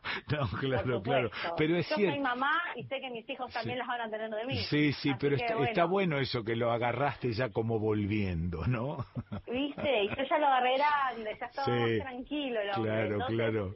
Ahí tuve un poquito más de suerte en ese sentido porque sé que no ha sido fácil para mis hermanos, pero bueno, yo con mi papá tuve una relación muy muy hermosa, entonces te puedo contar mi- bueno. mi, experiencia. Muy. Che, Me, me dijo Juan que tenés un, eh, Juan el productor, me dijo Sí. que tenés un estudio en tu casa. Tengo un estudio en casa que lo terminamos como de hermana en plena pandemia Sí. y, y desde acá, por suerte, pudimos seguir laburando, no al- no en el ritmo en que veníamos, pero bueno, desde acá laburamos, Sí. hacemos grabaciones, este, yo grabo para, yo compongo también para eh, publicidades, telenovelas de acá o de afuera, Sí, entonces eh, sí. eso nos posibilitó desde casa poder seguir eh, la- eh, laburando, así que estuvo muy bueno poder culminarlo bueno. o, o tenerlo acá. Está sí. bueno. Che, ¿y Camilo de qué Carabajal viene? Camilo es hijo de Cuti Carabajal. Ah, de Cuti. ok, Claro, Camilo es hijo de Sí. Cuti, este, Mm. así que nada, nos divertimos mucho y él, claro, viene con todo ese bagaje, yo con el mío y, y, y es un encuentro muy muy lindo, muy divertido y con Cami además hace mucho que también laburamos juntos, más allá de la radio, entonces nos conocemos mucho, Sí, ¿viste? sí, sí, sí, ok. Y la pasamos muy, Está muy bueno. bien. Sí, ¿viste, ¿viste cuando se dice que una embarazada tiene el bombo? Claro. Bueno, este, justamente, ¿no? Camilo debe haber venido con el bombo a cuestas. Camilo tiene el bombo, yo creo que lo tiene eh, atornillado. O sea, llega el bombo y después llega Camilo atrás del bombo. Qué lindo. ¿Quién más está este, en el grupete o acompañando aparte de Camilo? Bueno, en redes raíces estamos, eh, digamos, estamos Camilo y yo que hacemos la conducción y, y lo producimos el programa. Después Sí. está Sole de Bingo, ahora se sumó hace unos meses también en la producción. Eh, eh, somos ese grupete el que estamos haciendo el programa ahora porque no lo estamos haciendo en el piso, lo estamos haciendo todo grabado, Ah, cada claro. desde su casa. Sí, Bueno, sí. está Juan Sixto, que es el productor general de la folclórica, Mavi Díaz, la directora, obviamente. Pero bueno, somos ese grupete, eh, está Cristian Raimundi, no me quiero olvidar que él, le mandamos lo que fuimos grabando y hace, edita, después está el Tano Salvatori que hace la edición final, Sí. eh, pero nos vemos las caras, digamos, No, estamos haciendo claro, todo claro, así a distancia, claro. entonces, bueno, es un poco así, pero bueno, viste que se necesitan Sí. como muchas partes para que suceda, finalmente. Mica, el programa va los domingos, ¿no? De 6 de la tarde a 8. Sí, domingo 6 de la tarde a 8, estamos ahí con Redes Raíces en FM 98.7. Yo Sí. sé que se puede escuchar vía internet también, así que más Sí, allá de que sale en la ciudad de Buenos Aires, tiene algunas repetidoras, en Ushuaia sé que lo están repitiendo, y pero bueno, ahí agarras internet y lo puedes escuchar. Está lindo, tenemos unas secciones que están que son que están buenas, así que bueno, Bueno. ojalá que se enganchen a escucharlo. Bueno, ¿y qué tenés ganas de hacer que, que aún no hiciste? Uf, Uy, dice, Uy, qué te- preguntón. perdón, ¿tenés un par de horas? Sí, tenés, tenés una semana. Mira, lo que tengo muchas ganas de hacer ahora, y Sí. hace un tiempo antes de la pandemia, yo empecé a, a grabar y a producir un disco que para mí es como muy importante, porque creo que es como. Un, yo ya tengo unos discos y este sería uno que para mí, no sé, es como el trabajo más honesto que siento que, que voy Ah, a ah, hacer. ah, ah. Y, y se armó un grupo muy grande de, de personas de, de creativas, de las Sí, artes plásticas. sí. Bueno, y ahora estoy en esto queriéndolo eh, culminar, queriéndolo presentar en vivo. Eso es como lo que más te puedo decir que está mi líbido en Está este bien. momento, dentro de que soy mamá, dentro de Sí, laburar y, y, y ya sabes todos los malabares que uno hace, claro, claro. en mi más en este contexto. Sí. Pero bueno, ojalá que entre este año, este fin de año y el que viene yo pueda sacar este disco que es más que disco para mí es como un proyecto Está muy bien. conceptual Sí. y ojalá que nada, Bueno, eso. ¿y tenés, contar. tenés alguito para mandarme o, o estoy desubicado? No, no, no, no, no estás desubicado. De esto que te acabo de contar, Sí. voy a ver si algo te puedo mandar porque todavía... Una co- una pero ¿sabes lo que cosita, voy a hacer? sí, una voy a hacer rime. una presentación, voy a hacer un compartir algunos Dale, colegas. Viste, dale. Ahora se hace mucho esta previa presentación donde invitas a algunos a escuchar. Bueno, bueno. Así que te voy a... Alguito sí te voy a mandar, No, bueno, bueno. Sí, sí. Alguna cosita, no sé, un, ge- un, gesti- un un gestito. gestito, un guiño, una levantada de ceja, algo. Mica, eh, bueno, gracias por este este ratito, esta esta charleta sobre la música, sobre los músicos y sobre la importancia de la música en todas las cuestiones de la existencia. Bueno, gracias, Quique. Ha sido un placer y un honor charlar con vos este ratito. Te agradezco bueno, y, bueno. y me encanta ver todos los videos de las cosas que vas haciendo con la moladora. Me encanta, me encanta. Bueno, bueno. Gracias. Bueno, ab- abrazo y, y beso cariñoso. Dale, un abrazo enorme. Chao, vieja. Muchas gracias. Chao, chao. Bueno, la escuchaste a Mica Farías Gómez, sí, ¿dónde? En eh, FM Nacional Folclórica desde Cava, Folclórica FM 98.7. Bueno, iba a arrancar con la presentación de la FM, pero me volé. me volé y me fui a la música, y me fui a la importancia de la música y a, y a comprender que la música está en cada movimiento de nuestra historia. Es maravillosa. Bueno, nada, viste, Mica, Farías Gómez, eh, a ver si me mandó algo. Che, Juan, ¿te moviste para conseguirme algo? ¿Dónde? En Estudio País. Sí, sí. No, no, no mandó nada, me engañó, pero vilmente, Mica, Farías Gómez. No mandó nada.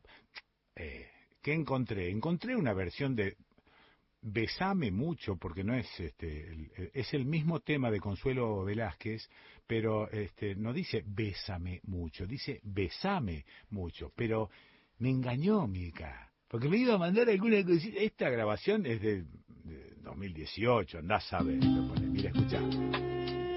Mirá, mirá la mezcla hermosa, meten chacarera, joropo. Bésame mucho, Qué bonita. como si fuera esta noche la última vez. Bésame,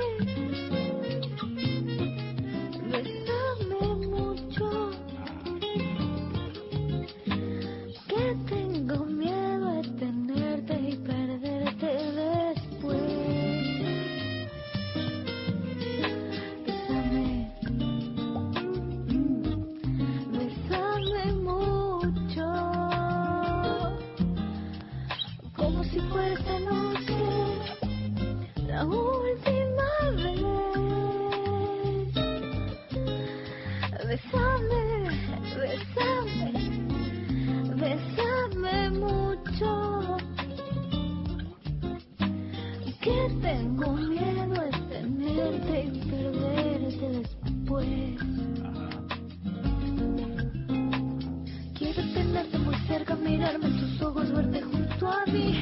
Pienso que tal vez mañana ya estaré lejos, muy lejos de aquí. Quiero tenerte muy cerca, mirarme en tus ojos, verte junto a mí. Piensa que tal vez mañana ya estaré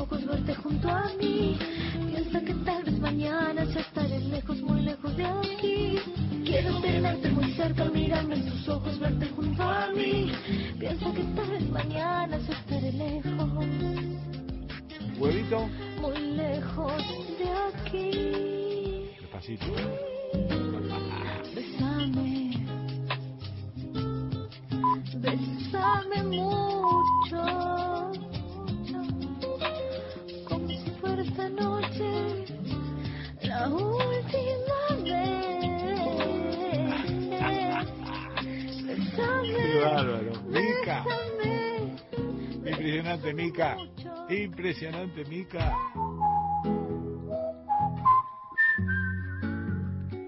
Hola Quique, buen día. Quique, querido, hay magia en el aire. Mari Mari, Chuleimi, para toda la audiencia. Compro unas medialunas y ya me voy para la radio. Me voy a hacer una recorrida acá por el Calafate. ¿Cómo se vive en la ciudad? Caminando hacia Nacional Tucumán Mercedes Sosa. Ya casi llegando a la emisora. de nuestra puna de Jujuy, de nuestro norte argentino. Si el río sigue bajo, a ver qué hacemos este fin de semana. Un abrazo bien fueguino para todos los que hacen la radio pública.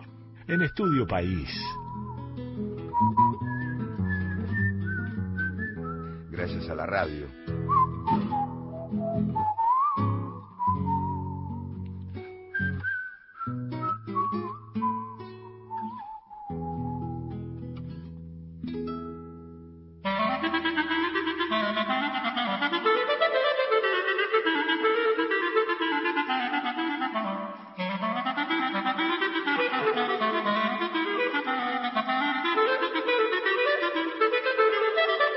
Estudio País, desde Córdoba para todo el país.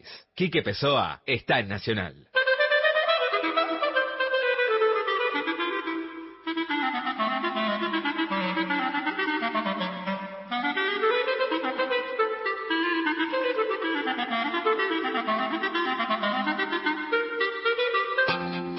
El Instituto Nacional de la Música presentó el Banco de Música producida en forma independiente.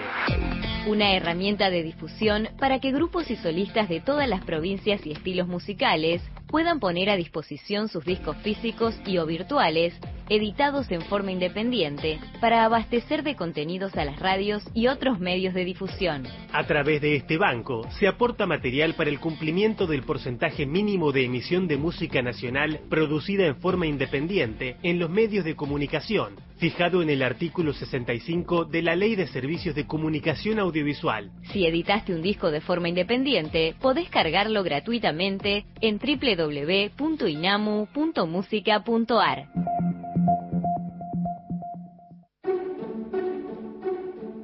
Ya cuando pensaba que se iba a quedar un año más leyendo ese párrafo de la nota sobre cambio climático, sintió que alguien revolvía en la caja.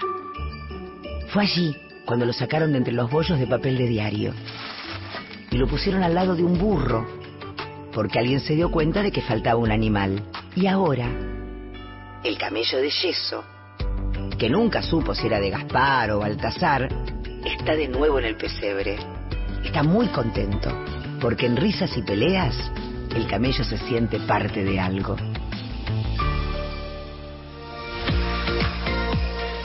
Nacional. Las fiestas nos unen.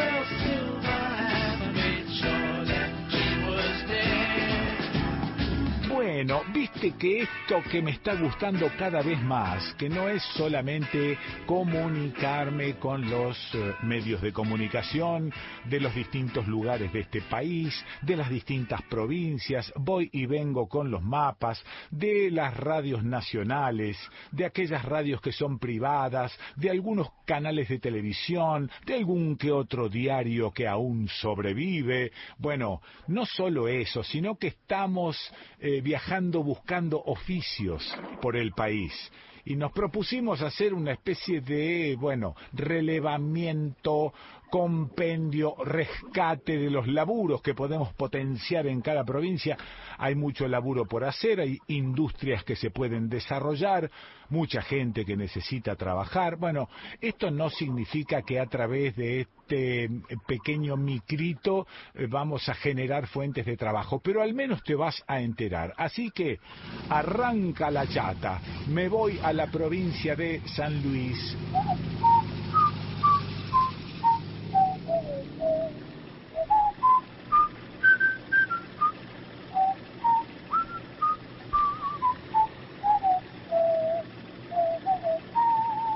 El camino hasta San Luis ya lo hicimos varias veces, en estos casi dos años de viajes con Estudio País. Para hacer un- el viaje un poco más entretenido, vamos a ir por Ruta 38 en Córdoba hasta Villa de Soto, tomando allí la Ruta 15. En Taninga vamos por el camino de los túneles, atravesamos la Reserva Provincial de Chancaní, salimos a Villa Dolores y por la ru- Ruta 148 cruzamos el límite provincial. Bueno, Agarro la ruta 55, sí, Santa Rosa de Conlara, ah, Concarán, Tilsarao, Naschel. Y bueno, antes de seguir camino como quien quiere ir a Villa Mercedes, después de Naschel, estoy yendo hacia el sur, sale un camino a la derecha que me lleva a La Toma, que según me han dicho es la capital nacional del mármol ónix y donde vamos a detenernos en la marmolería El Indio. ¿A que no sabes cuál es el domicilio de la marmolería El Indio? En la avenida Mármol Onix, número 263. Te voy contando, en las sierras de San Luis, los pueblos originarios iniciaron el desarrollo de la minería a pequeña escala. Ya en el siglo XX, mientras funcionó el ferrocarril, la toma vivió su época de esplendor en el trabajo con las piedras. Se multiplicó el desarrollo de artesanos, de talleres, eh, por allí debe andar de la marmolería El Indio, Osvaldo de la Rocha. Osvaldo, ¿estás por ahí?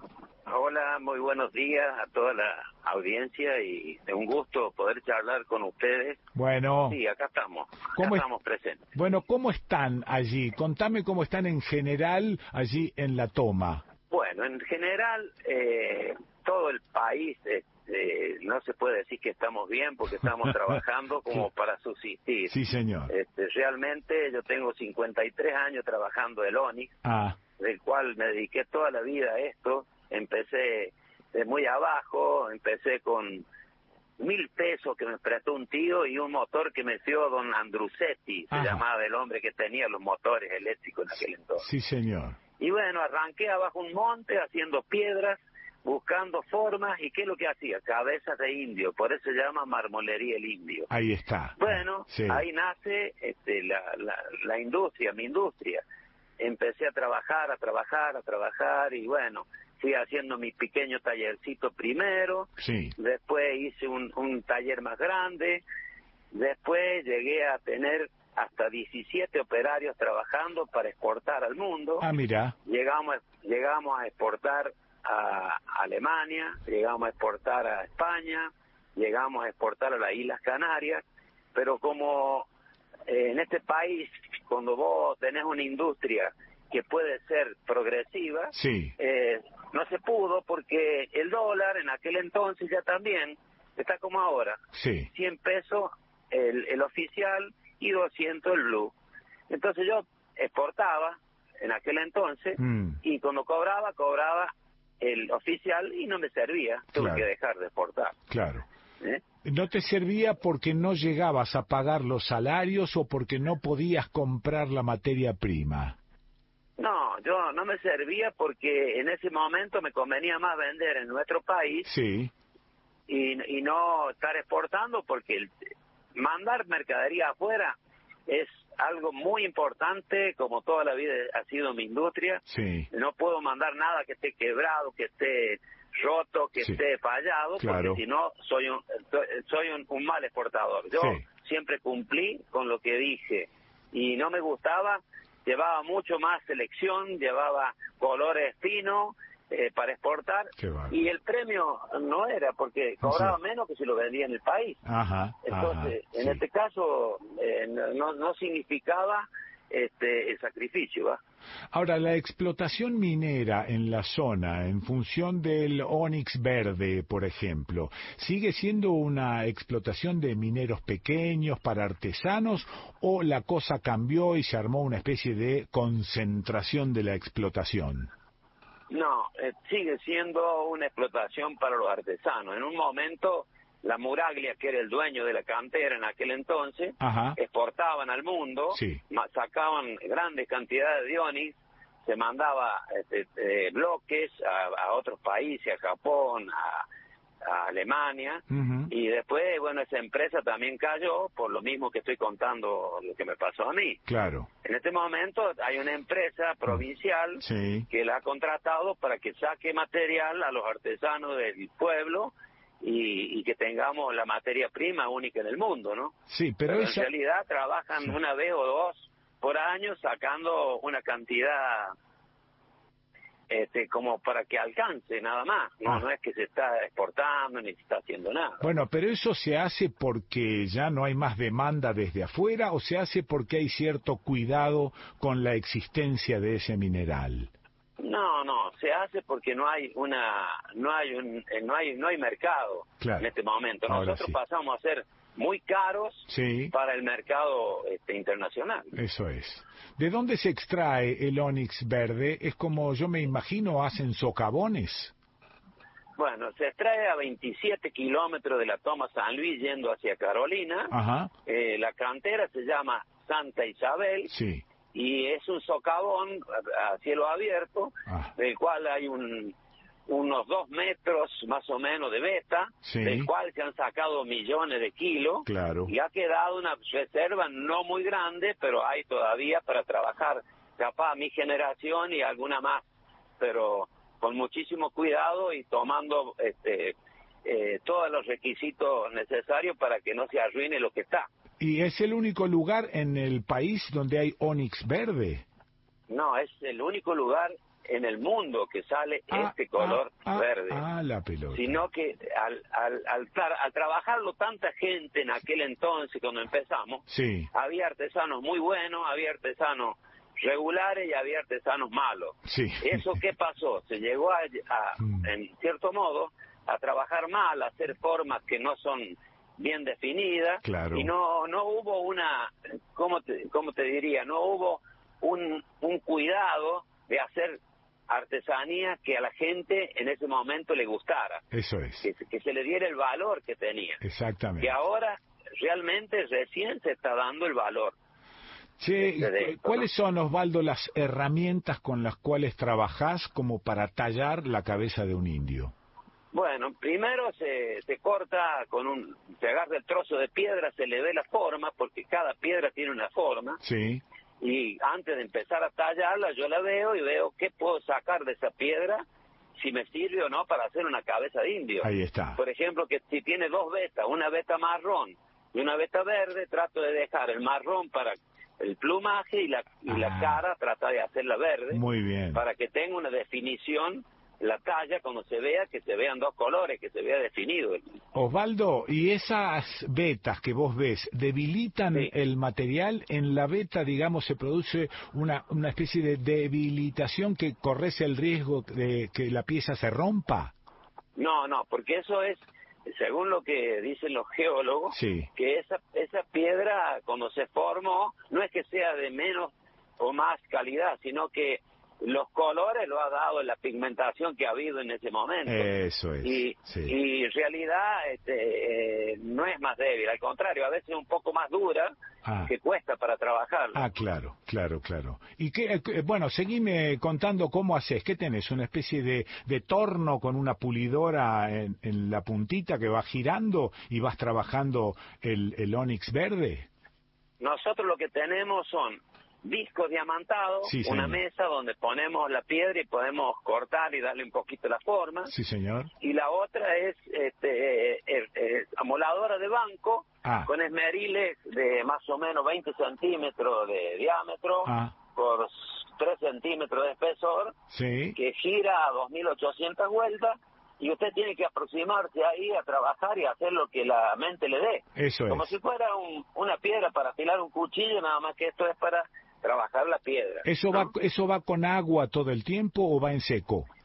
Sí, eso lo inventamos en aquel entonces, trabajarlo eh, sumergido en el agua para obtener que no tuviéramos polvillo y al mismo tiempo que la piedra no se dañara cuando trabajábamos, Sí. porque ¿qué pasaba? Había eh, había que cuidar porque como se recalienta la piedra, Sí, se quema, Sí. porque es una piedra como una piedra caliza, ¿no? Eso es. Cuando eso. usted la aprieta y, y calentó la piedra, se hace un reventón que después queda muy feo pulido, ¿no?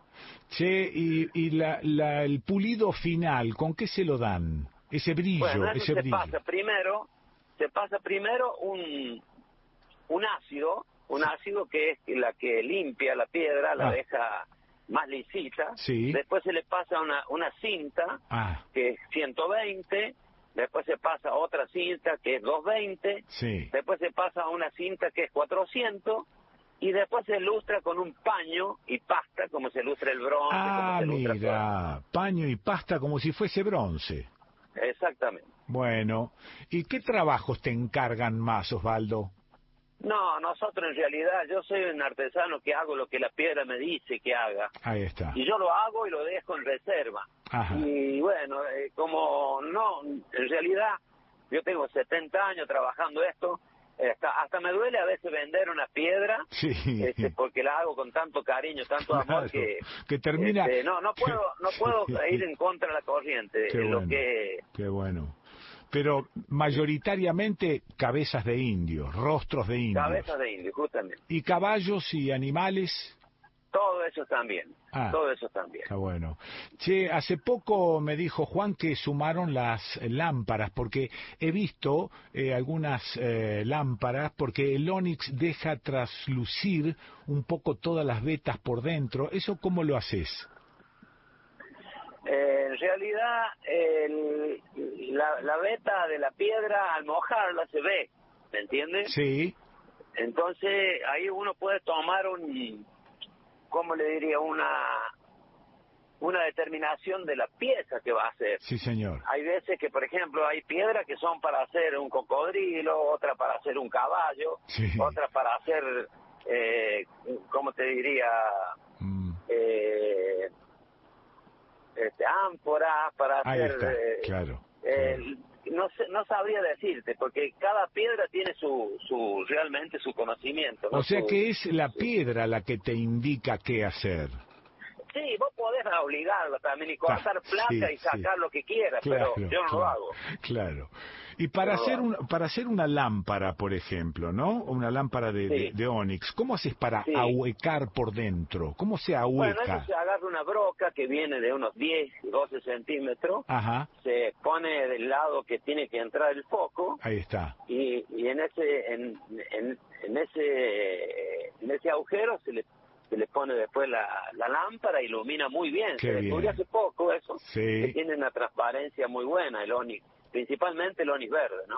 Decime, vos eh, te acoplaste a los tiempos que corren y tenés una, una página en internet. No, no, eso eso me he quedado un poco porque en realidad lo que conozco en en, en, en lo que es la tecnología moderna Sí. es poco, Es poco. es poco. y- Bueno. sí. ¿Y cómo hace la gente entonces para encargarte un, un trabajo o que lo envíes a Y alguna... nosotros en, en realidad tenemos clientes de hace muchos años, ¿no? Sí. Hemos trabajado toda una vida con esto Sí, y, y el boca a boca, que el- siempre llegaron turistas a mi negocio, sí, del cual yo en este caso, ¿qué hacía? Le hacía pasar a la fábrica, Ah. le mostraba cómo se hacía una cabeza de indio. sí señor. Y han venido gente hace 30 años que vinieron con, con pibes que ahora son gente mayor. Qué maravilla. Y nosotros tuvimos con mi hijo acá haciendo, un- usted me hizo, le agarró un pedacito de piedra del suelo Sí, y hizo una cabeza de indio en,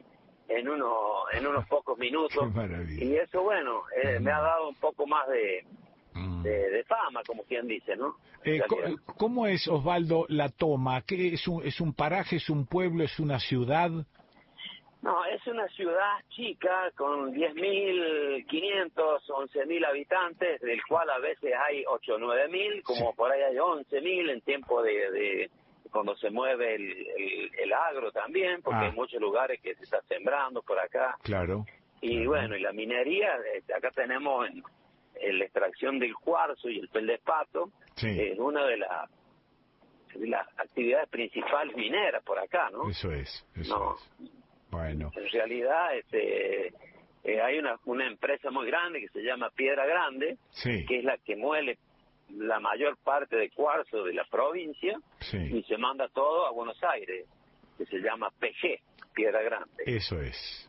¿Y cómo hace alguien que está escuchando esto si quiere comunicarse con vos? Por ejemplo, un tipo que tiene un, un pequeño negocio de ah, venta de artesanías en cualquier parte del país. ¿Cómo hace Mira. para...? Sí, Yo lo que puedo pasarle mi teléfono, Sí. mi número de teléfono, WhatsApp, sí. él se comunica y nosotros le mandamos fotos Ah, bueno. de lo que hacemos. Bueno, bueno, este, bueno. del cual el, mi teléfono es 2664 Sí. 56 0614. Re- Ese- con ese teléfono tengo Sí. WhatsApp, Sí, te llaman, yo les contesto, todas las llamadas yo las contesto sí, señor. y, y Bueno. le empiezo a mostrar tres, cuatro, cinco piezas para Ah. que vean el trabajo y se Muy den bien. cuenta lo que nosotros hacemos. Muy bien, repito, 2664560614. Muy bien, lo repito porque siempre vi que te lo pasan una sola vez. 2664560614. Osvaldo, eh, gracias por este ratito, por la descripción pormenorizada de tu trabajo y de tus artesanías. Muy Yo amable. quería agregar, Sí. quería agregar a esto, que nosotros con el ahorro de mi trabajo, Sí. yo pude rescatar una, una hostería que era una hostería provincial, Ajá. del cual no servía para nada porque siempre daba pérdida. Sí. Se la compré al gobierno hace 17 años atrás, Ajá. del cual vendí un pedazo de campo que tenía para comprar esa hostería. Y hoy en día está funcionando a pleno en la toma. Si quisieran venir alguien a parar a la toma, se llama Hostería El Indio, El Indio. y también está figurando en las redes como Hostería El Indio. Sí. Eh, hay- es un lugar muy lindo, tiene pileta de natación, Qué tiene bueno. eh, todas las comodidades que tiene que tener un hotel. Qué y eso lo maneja una de mis hijas. Muy bien, muy bien. Gracias, Osvaldo. Bueno, un gusto porque, pues la verdad, de darme la oportunidad de poder hablarle a la gente como nunca lo había hecho antes. Muchas gracias. Lo escuchaste a Osvaldo de la Rocha. ¿Dónde está el tipito? En la toma. Ya escuchaste que también no solo tiene la fábrica El Indio de Piedra Onix allí en la toma, sino una hostería que se llama El Indio. Te repito el teléfono por si quedaste enganchado con algo. 266 4 56 0614. ¿Y dónde lo escuchaste? En Estudio País.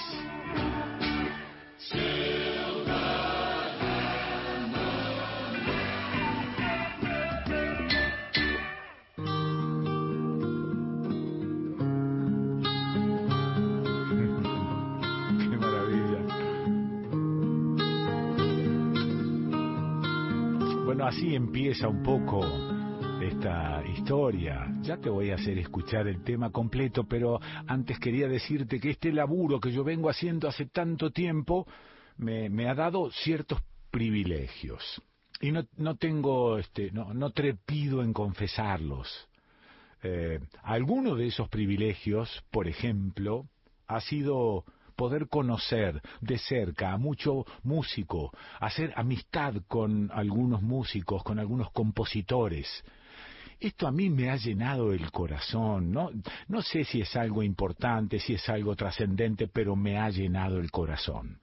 Conocerlo a Alejandro Filio, por ejemplo, un músico impresionante, un compositor y cantante impresionante. Conocer también a este queridísimo y nunca bien ponderado Vicente Feliú, que acaba de dejarnos hace poco tiempo, bueno, se fue. Como dicen algunos poetas, remontó vuelo. Y creo que la hija contó, eh, Aurora, ¿no? La hija sí, la hija contó que, bueno, en su ley, ¿no? Estaba a punto de, cantar y, bueno, tuvo un paro cardíaco, concretamente. Bueno, y se fue. Pero lo recuerdo con mucho cariño. Vicente estuvo aquí con nosotros eh, y una noche dijo, che, vamos a hacer un recitalcito en la hostería La Merced. Y dije, bueno, vamos. ¿Querés que cobremos una entradita? para ver si juntamos unos mangos. No, no, no, me dijo, no, no, que traigan elementos para hospitales. ¿Cómo? Sí, que traigan, no sé, mascarillas, cosas para los hospitales, algodones, gasas, alcoholes, lo que se les ocurra y que esa sea la entrada. Bueno, eh, eso te pinta más o menos como, como era Vicente también, ¿no? Y mm, lo conocí eh, también en su casa, en La Habana, eh, una casa absolutamente eh, normal, una casa común, una casa hasta te diría eh, nada ampulosa. Y él me dijo, no creas que todos en Cuba vivimos así, esto es excepcional. Y yo miraba y decía, ¿qué será lo excepcional? Él creía que su casa estaba mucho más allá de la media de los cubanos. ese era ese tipo. Bueno, lo recuerdo con muchísimo cariño.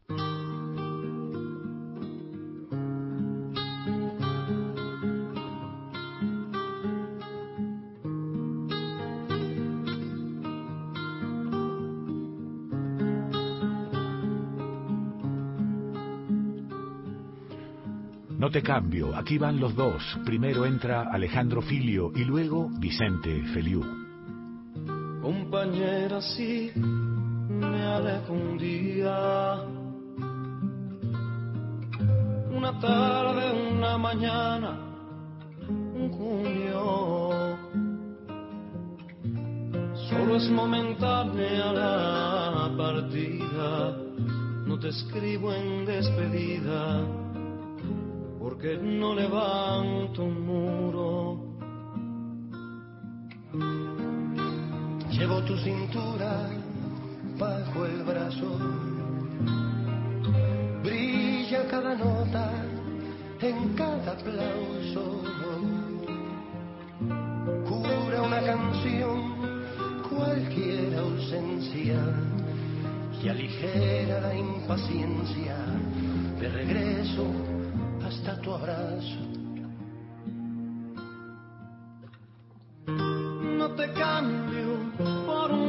Una voz, una palabra. Eres parte de este intento, de estas manos, de esta causa. y no vale una tonada más que el tono de tu cuerpo cuando cae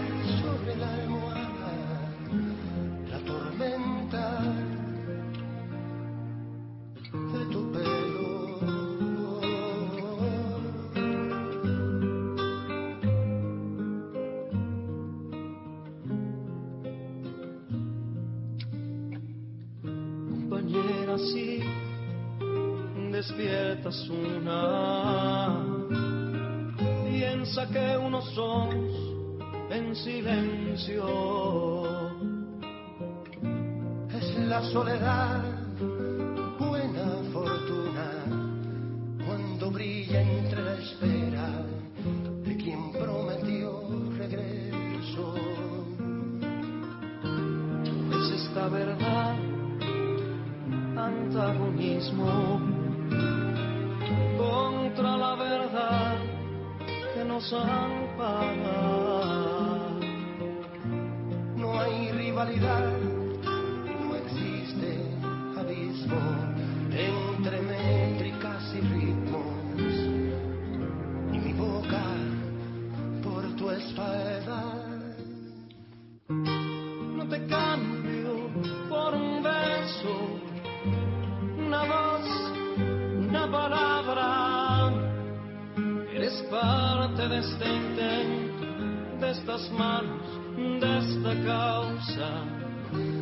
vale una tonada más que el tono de tu cuerpo cuando cae sobre la almohada la tormenta de tu pelo.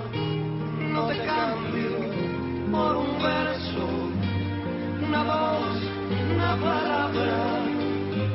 Eres parte de este intento, de estas manos, de esta causa. Y no vale nada, nada más que el tono de tu cuerpo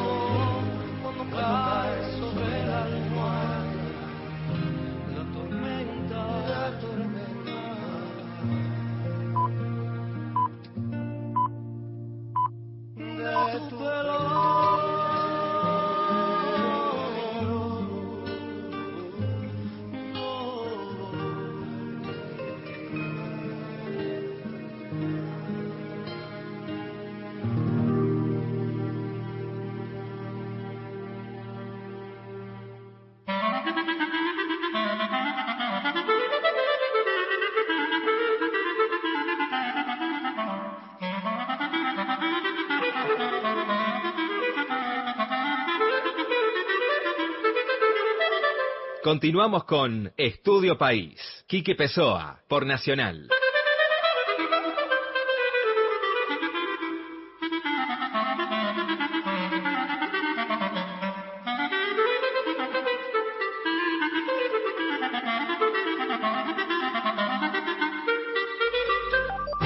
Todos los contenidos de la radio en nuestra web, radionacional.com.ar. Podcast, entrevistas federales, archivo Héctor Larrea y más, mucho más.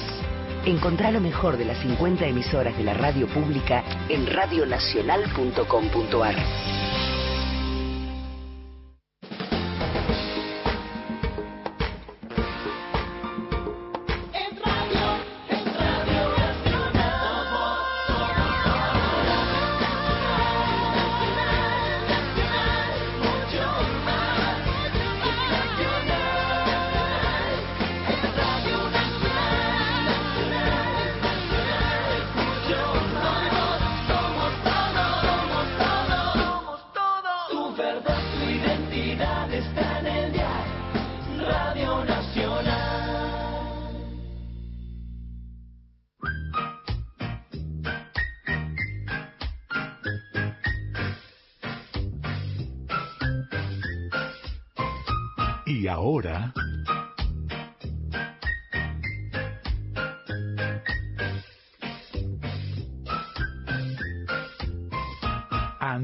ver a dónde nos vamos.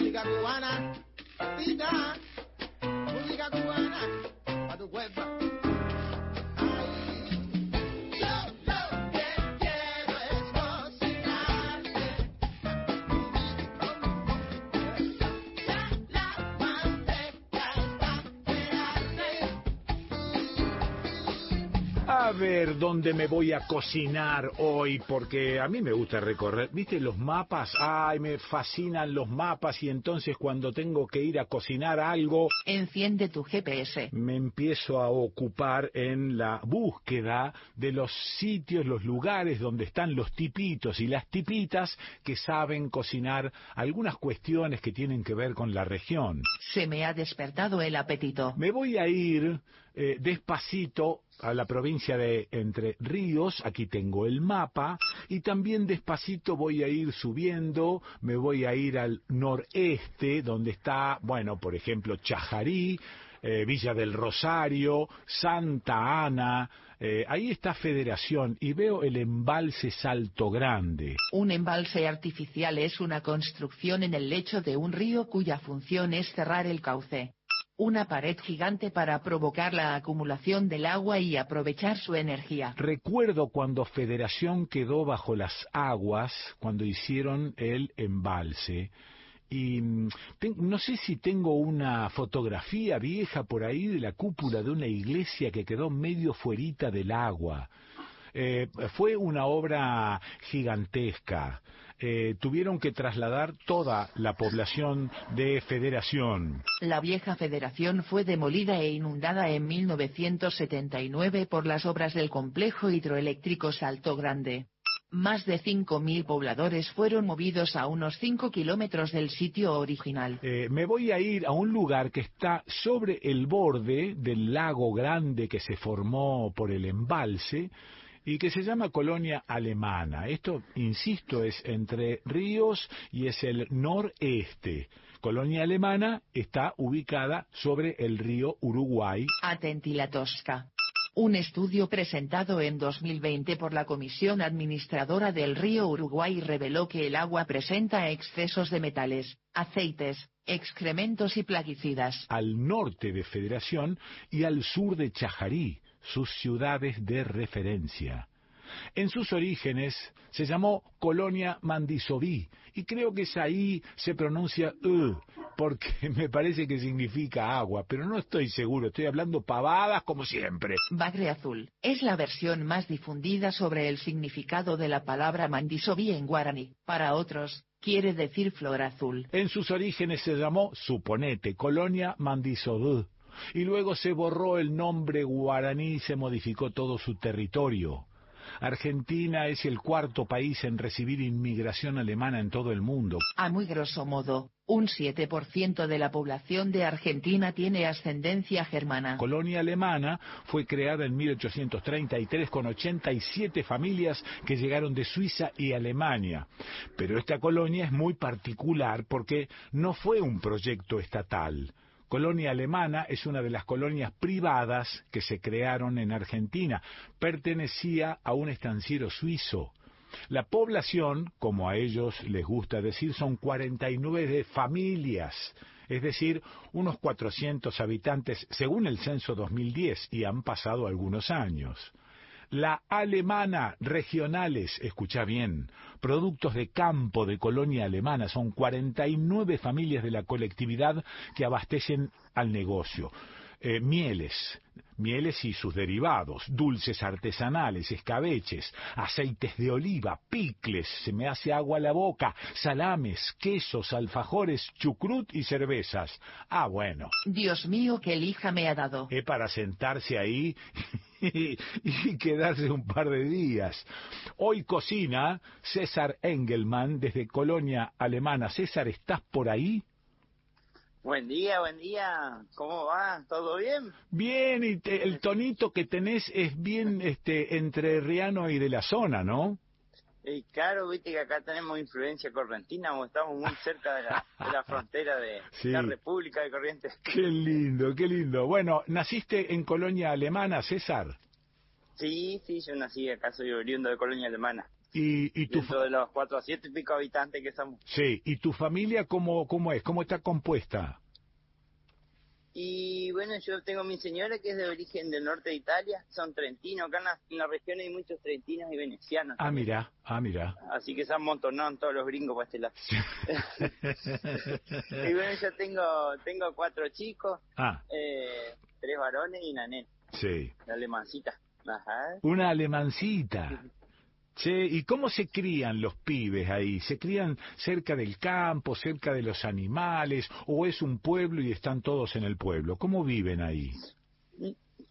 Eh, al ser colonia, o sea, cuando se forma la, la colonia alemana, Sí. eh, la diferencia que tiene con, con una aldea es que la colonia es, eh, cada colono vive en su propia chacra. Ah, mira. O sea, en su momento eran de 50 hectáreas, 45, depende de Sí. cómo le tocaba ¿no? en esa época. Sí. Y la aldea, que hay muchas aldeas alrededor también, es el conjunto de casas y alrededor las chacras. Ah, en mira. su momento, cuando venían del Volga, Sí. esas son colonias alemanas del Volga, los Volga Deutsch, Ajá. eh, conformaban esa forma, hacían como una fortaleza cuando hacían las casas Claro. para protegerse de, bueno, en su mo- en momento cuando estaban en Rusia contra los mongoles, los, Sí, sí. los saqueos que tenían. Sí. Mm. Cuando vinieron a la Argentina no sabían ellos cómo iba a ser. la Claro, situación. claro, porque aparte podía- podían suponer que a lo mejor la indiada los iba a atacar.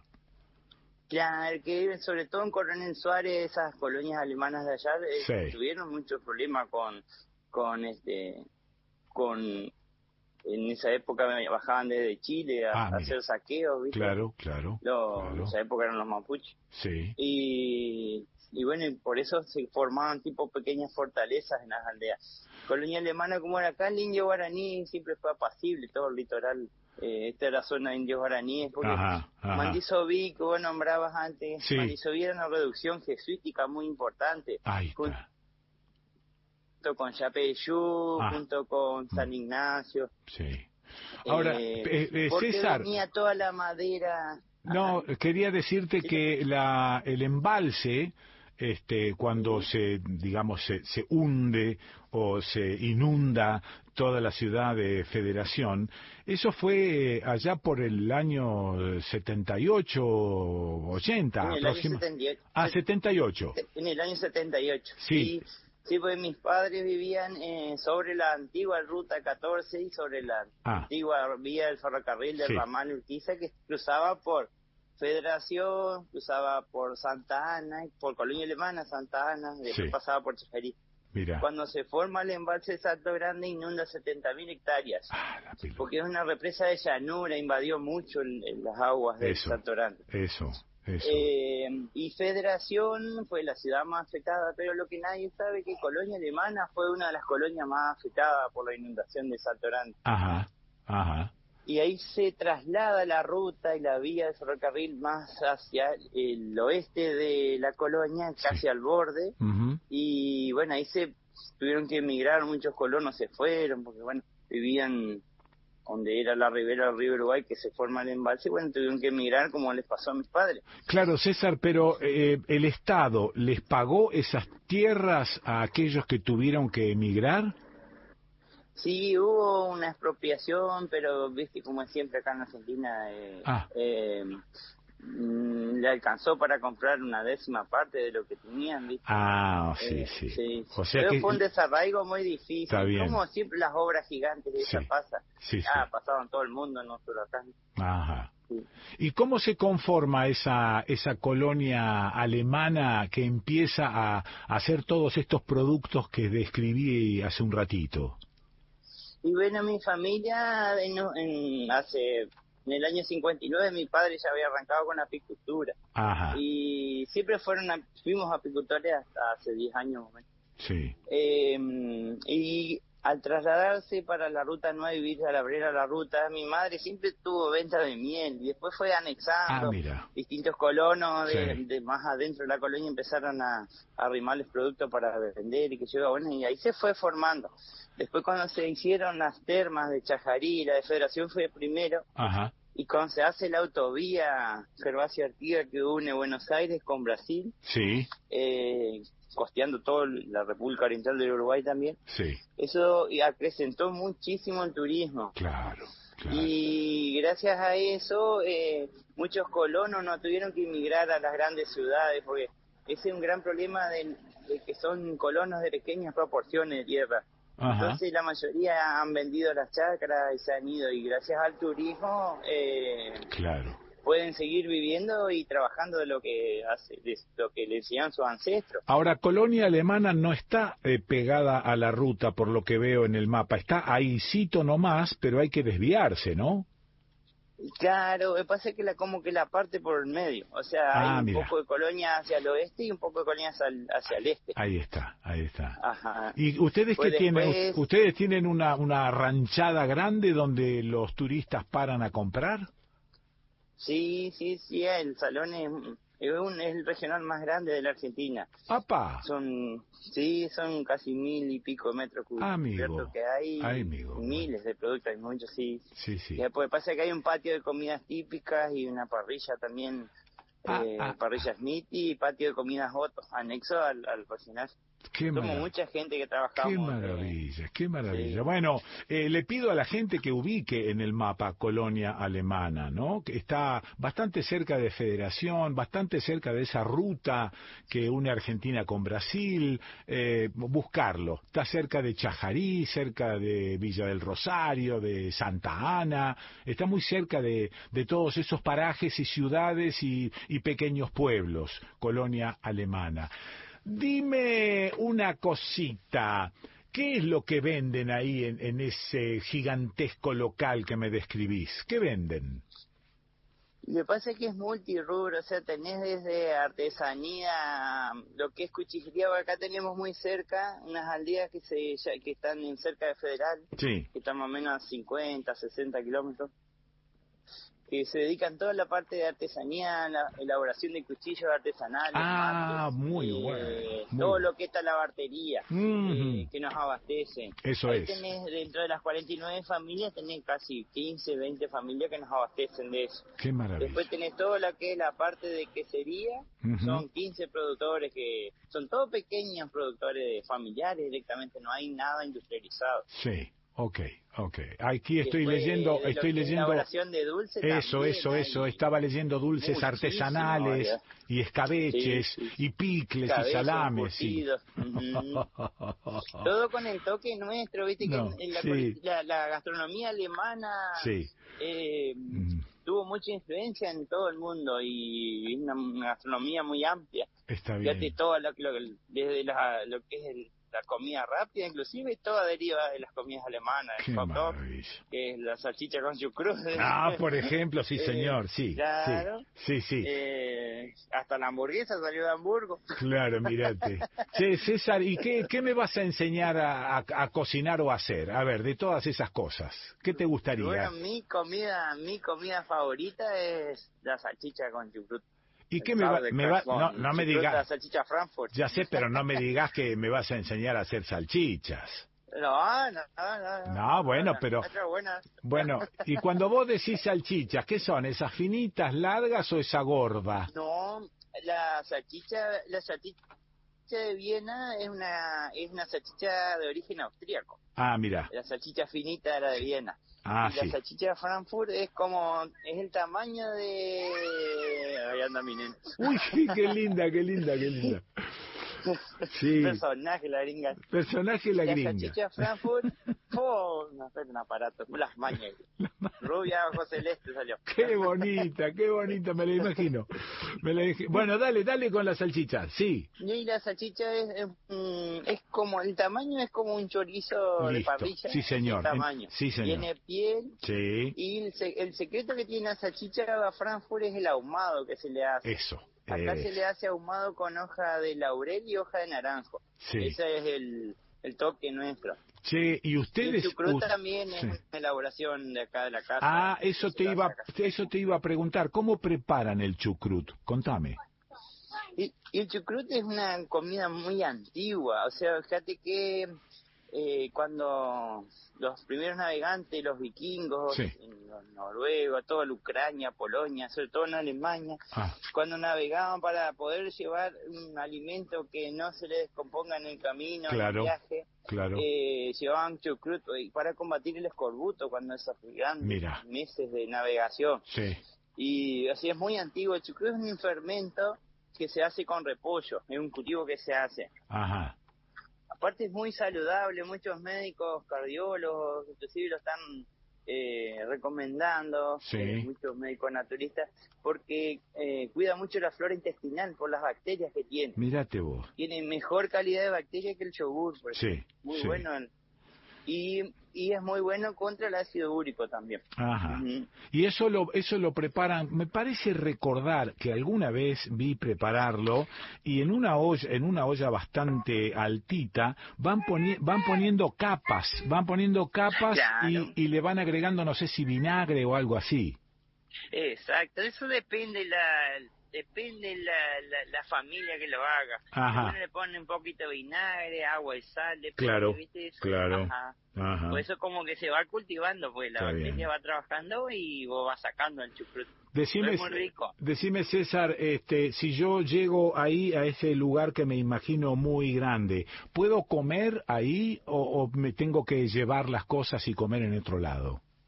No, tenemos el patio de comida Ah, bueno. y la Ah. parrilla. Los fines de semana se abre la parrilla, fuera temporada y temporada alta se abre todos los días. Qué bien, qué bien. Bueno, Una parrilla típica con salchicha también. qué linda. Che, ¿y la petiza esa que tenés ahí cerca, cómo se llama? Oh, Sofía, Sofía. Sofía. Engelman. A ver, ponela, ponle- ponela en el teléfono, a ver. Hola, Sofi, tiene tres añitos. No. Hola, Chile. Hola. Hola, Chile. Hola. Hola, Chile. No escucha, no, ahora no habla más. Se inhibió. Sofía se inhibió. Bueno, eh, Por ahí César. si nos quieren conocer, Sí. ahí en el Instagram, en el Instagram de la alemana, Sí. eh, la alemana regionales está en el Instagram nuestro. Ajá. Ahí hay fotos inclusive de la familia, de, Qué lindo. de todas las cosas que hacemos, las lindo. Qué comidas. maravilla. Un poquito de una Bueno. muestra así, en general Bueno. lo que hace. Bueno, te- tengo muchas ganas de salir ya para ese lugar. Pero sí, cómo no. ¿Ves que me lo Acá, describí? Sí. No tuvimos problemas graves con el tema del COVID y eso no. Ah, Como ok. Se toma mucho, mu- muchos recados se Sí. con todas las normativas Ah, y, muy y bien. el espacio es al aire libre, es muy amplio el parque que tenemos. Sí. Eh, Ah, bueno. estamos trabajando normalmente, no vamos a decir con el turismo. Bueno, César Engelman desde Colonia Alemana, te agradezco este ratito, esta pinturita tan tan vívida que me hiciste de ese lugar y de la producción de la producción de Colonia Alemana.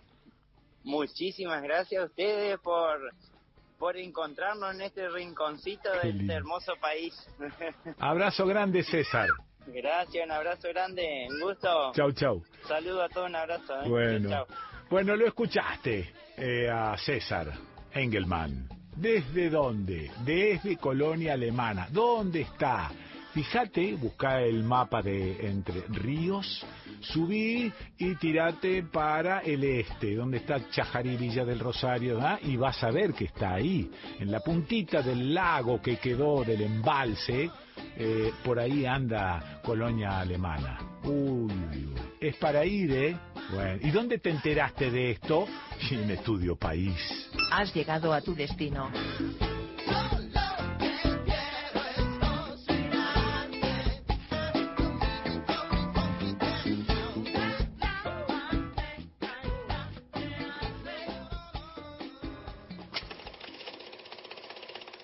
Ortotest. ¿Eh? Ortotest. Ortotest positivo. ¿Qué significa esto? Embarazada. ¿Qué? ¿Quién embarazada? ¿Embarazada? Mi hija embarazada. Fue sin querer, pa. Mi única hija. La única que tengo y me la embarazaron. Panza, mi hija. Me la preñaron bien preñada. Le llenaron la cocina de humo. Le hicieron lunita. Le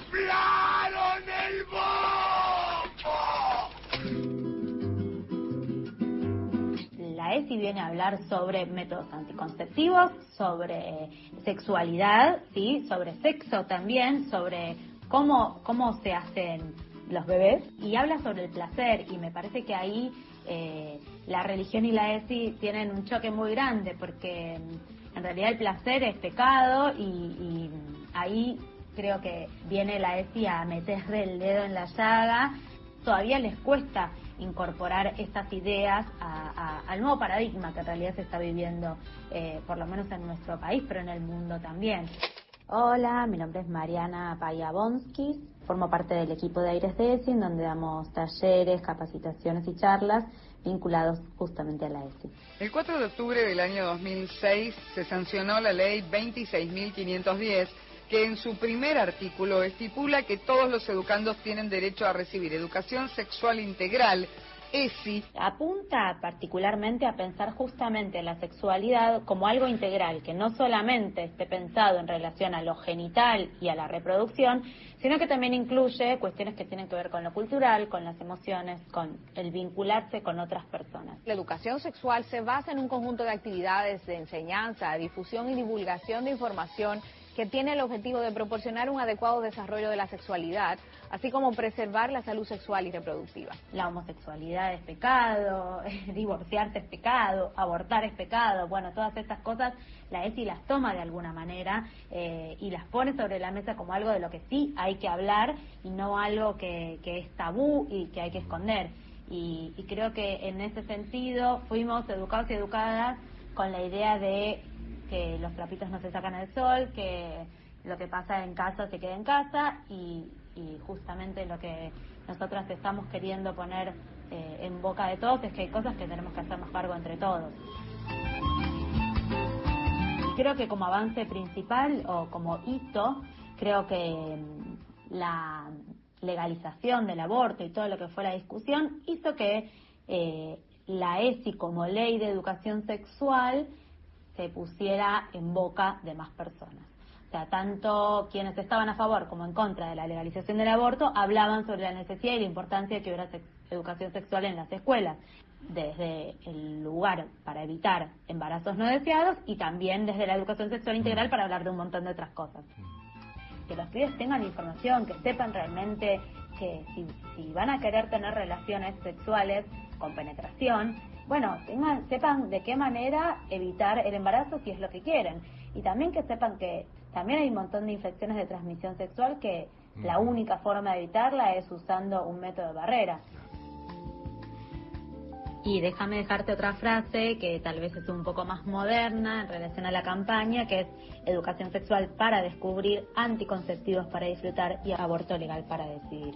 Como una vuelta de tuerca eh, a estos nuevos tiempos. Bueno, escuchaste las reflexiones de Mariana Sol Payabonskis. Mariana es especialista en educación sexual integral, egresada del Instituto Joaquín B. González, en donde también es parte del equipo docente.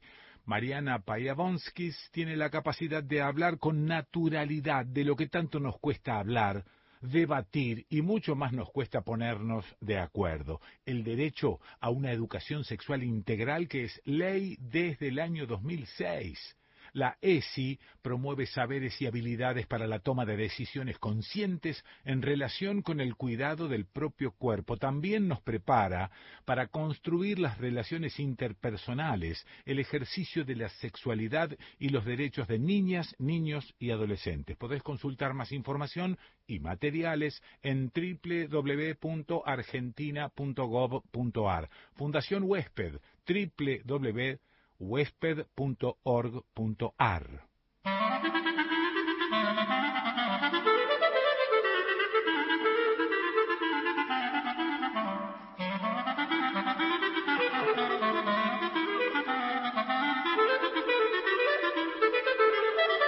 Estudio País, desde Córdoba para todo el país.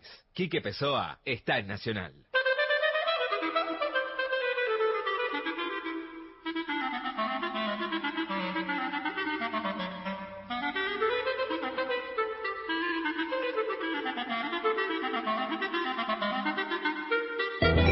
Diciembre.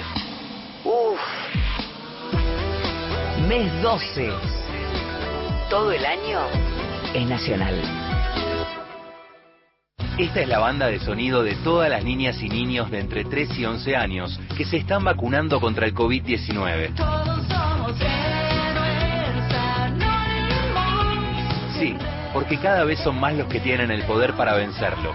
La vacunación es la salida. Es buena para vos. Es buena para todas y todos. Informate en argentina.gov.ar barra vacuna COVID. Argentina te cuida. Ministerio de Salud. Argentina Presidencia. Radio Araos presenta Leyendas Urbanas.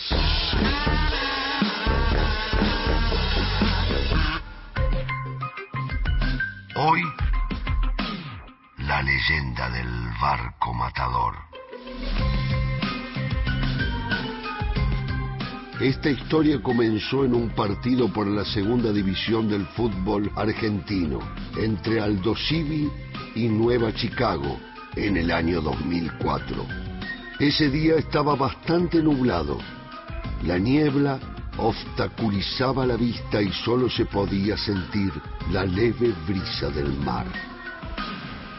En el estadio del tiburón había muy poca cantidad de gente, solo un par de espectadores.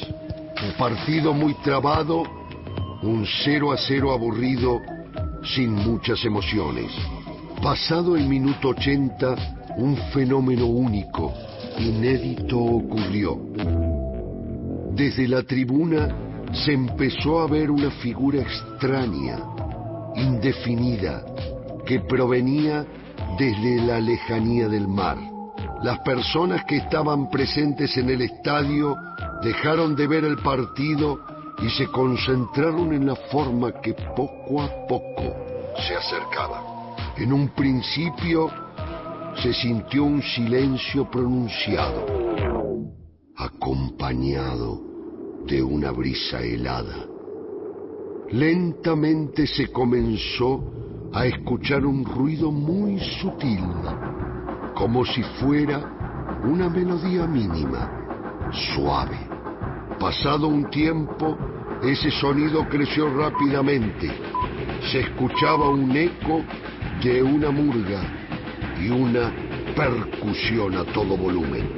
En el minuto 90 finalmente apareció el barco. El matador.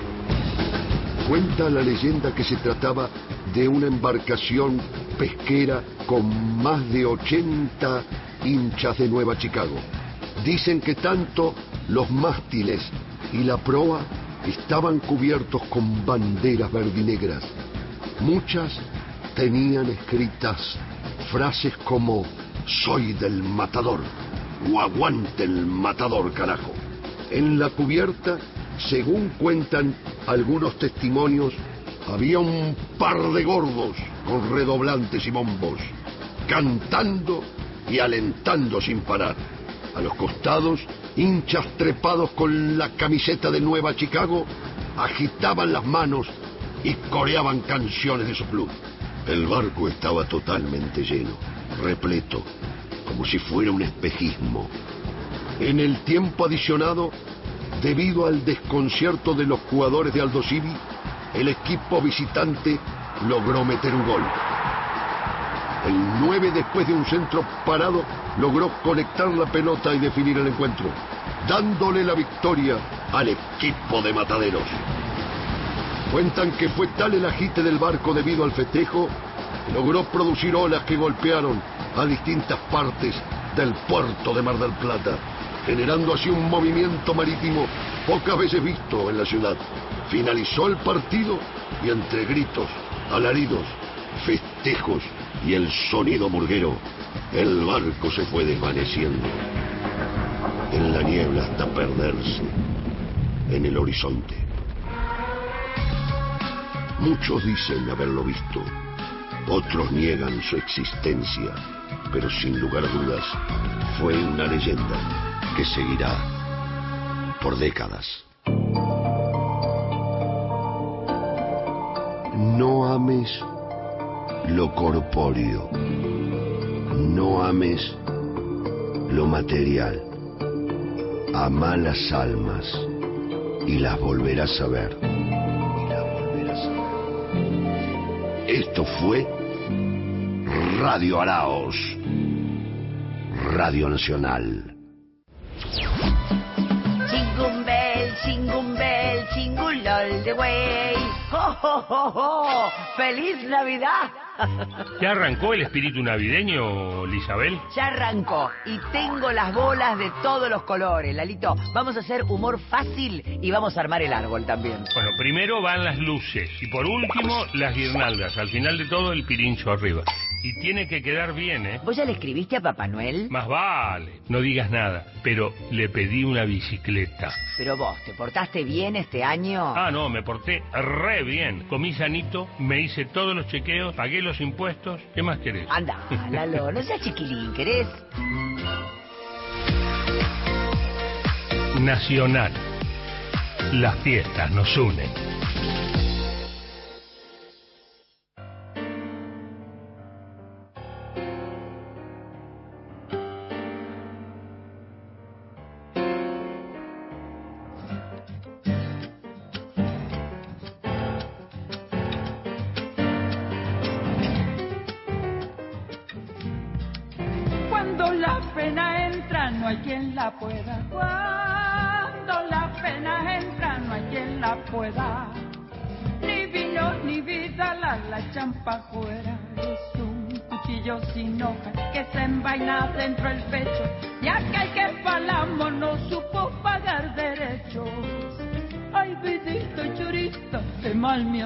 Hecho tantas cosas que he perdido. Cuesta arriba en los caminos, de un lado el corazón y del otro lado el olvido.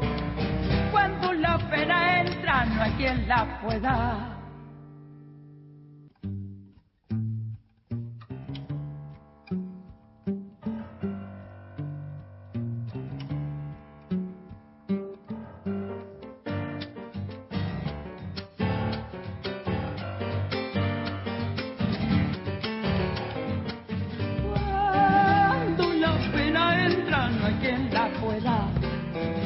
Cuando la pena entra, no hay quien la pueda.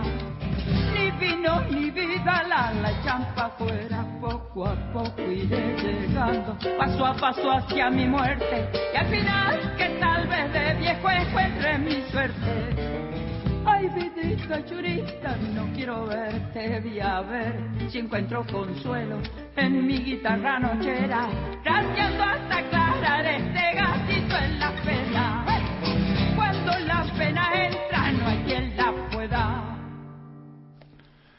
Bueno, gato, gato, gato, gato. Qué lindo, qué lindo el gato. Es este una especie de resumen de nuestro folclore. Eh, también está la chacarera, la samba, todo lo que vos quieras, pero el gato para mí tiene un lugar eh, preponderante. Y esto que escuchaste recién se titula Gatito de las Penas, pertenece a mi otro querido amigo Raúl Carnota, y lo interpretó Suna Rocha. En un disco que tendrá unos cinco años y dice Suna interpreta a Raúl con el piano del maestro Eduardo Spinazzi. Te decía que había tenido el, privilegio de conocer mucho músico, mucha gente. Ah, maravilla esta profesión. Spinazzi hizo parte del secundario conmigo allá en la ciudad de Rosario. Pero bueno, eh, pasó por acá Suna Rocha. Querido y admirado Quique, dice, ahí te dejo unas travesuras audibles y me dejó algunos CDs. Por si quieres escuchar, pues todos los sábados con mi compañero desde Tulumba escuchamos el mejor programa cultural del país, con un sentido federalista, con notas más que interesantes donde se desarrolla la idea eh, cosa muy difícil en estos tiempos. Diversidad de temas nos mantiene atentos siempre. no, bueno, hay cosas que a mí me, me emocionan. Eh, y más viniendo de donde vienen. Mi cariño, dice Suna, nuestro cariño y admiración hacia tu trabajo, abrazo apretado y colorido como una manta llanista. Suna y Pablito. Bueno, me guardo esta carta. Recién la escuchaste a Suna. La vas a volver a escuchar. Porque, bueno, he elegido alguna otra cosita. Inclusive eh, hay un tema que es la Sixto Violín, que está muy bien hecho por Suna, y que no solo pertenece a Raúl Carnota, sino que lo compartió con otro gran amigo, Marciali, Jorge Marciali y siguen los nombres. Vos me decís, bueno, sí, pero hay algunos que ya que no importa si están o no están. Yo estoy aquí, mi memoria está aquí, mis afectos están aquí y la verdad es que, bueno, no me interesa ocultarlos, sino todo lo contrario, tratar de ver cómo se comparten esos afectos. Siempre eh, he tratado de rodearme de buena gente, a veces lo, a veces lo he logrado, aunque yo mismo nunca hice demasiado mérito. Pero bueno, aquí está. Agárrate fuerte que está la Sixto Violín.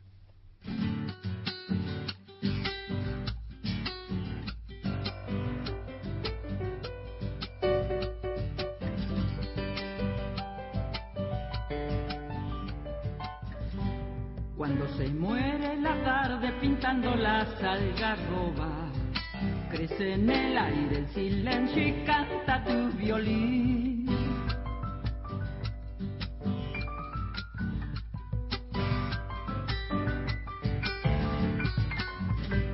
Todos tus hijos quichuistas guardan un bombo en el pecho, cajoneando suavecito y canta tu violín.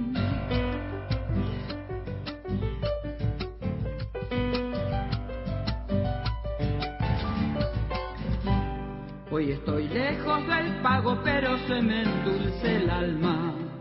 Cuando lloras chacareras desde tu violín, ay Sixto para vecino, déjame que te acompañe con el llanto sincopado de mi corazón.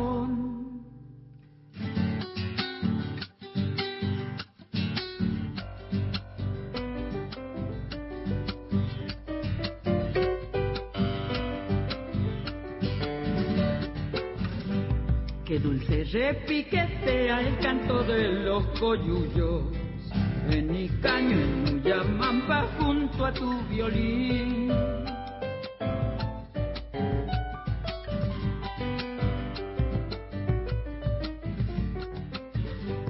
Tarareando como un rezo yo he visto a las tejedoras con los ojitos cerrados oyendo el violín.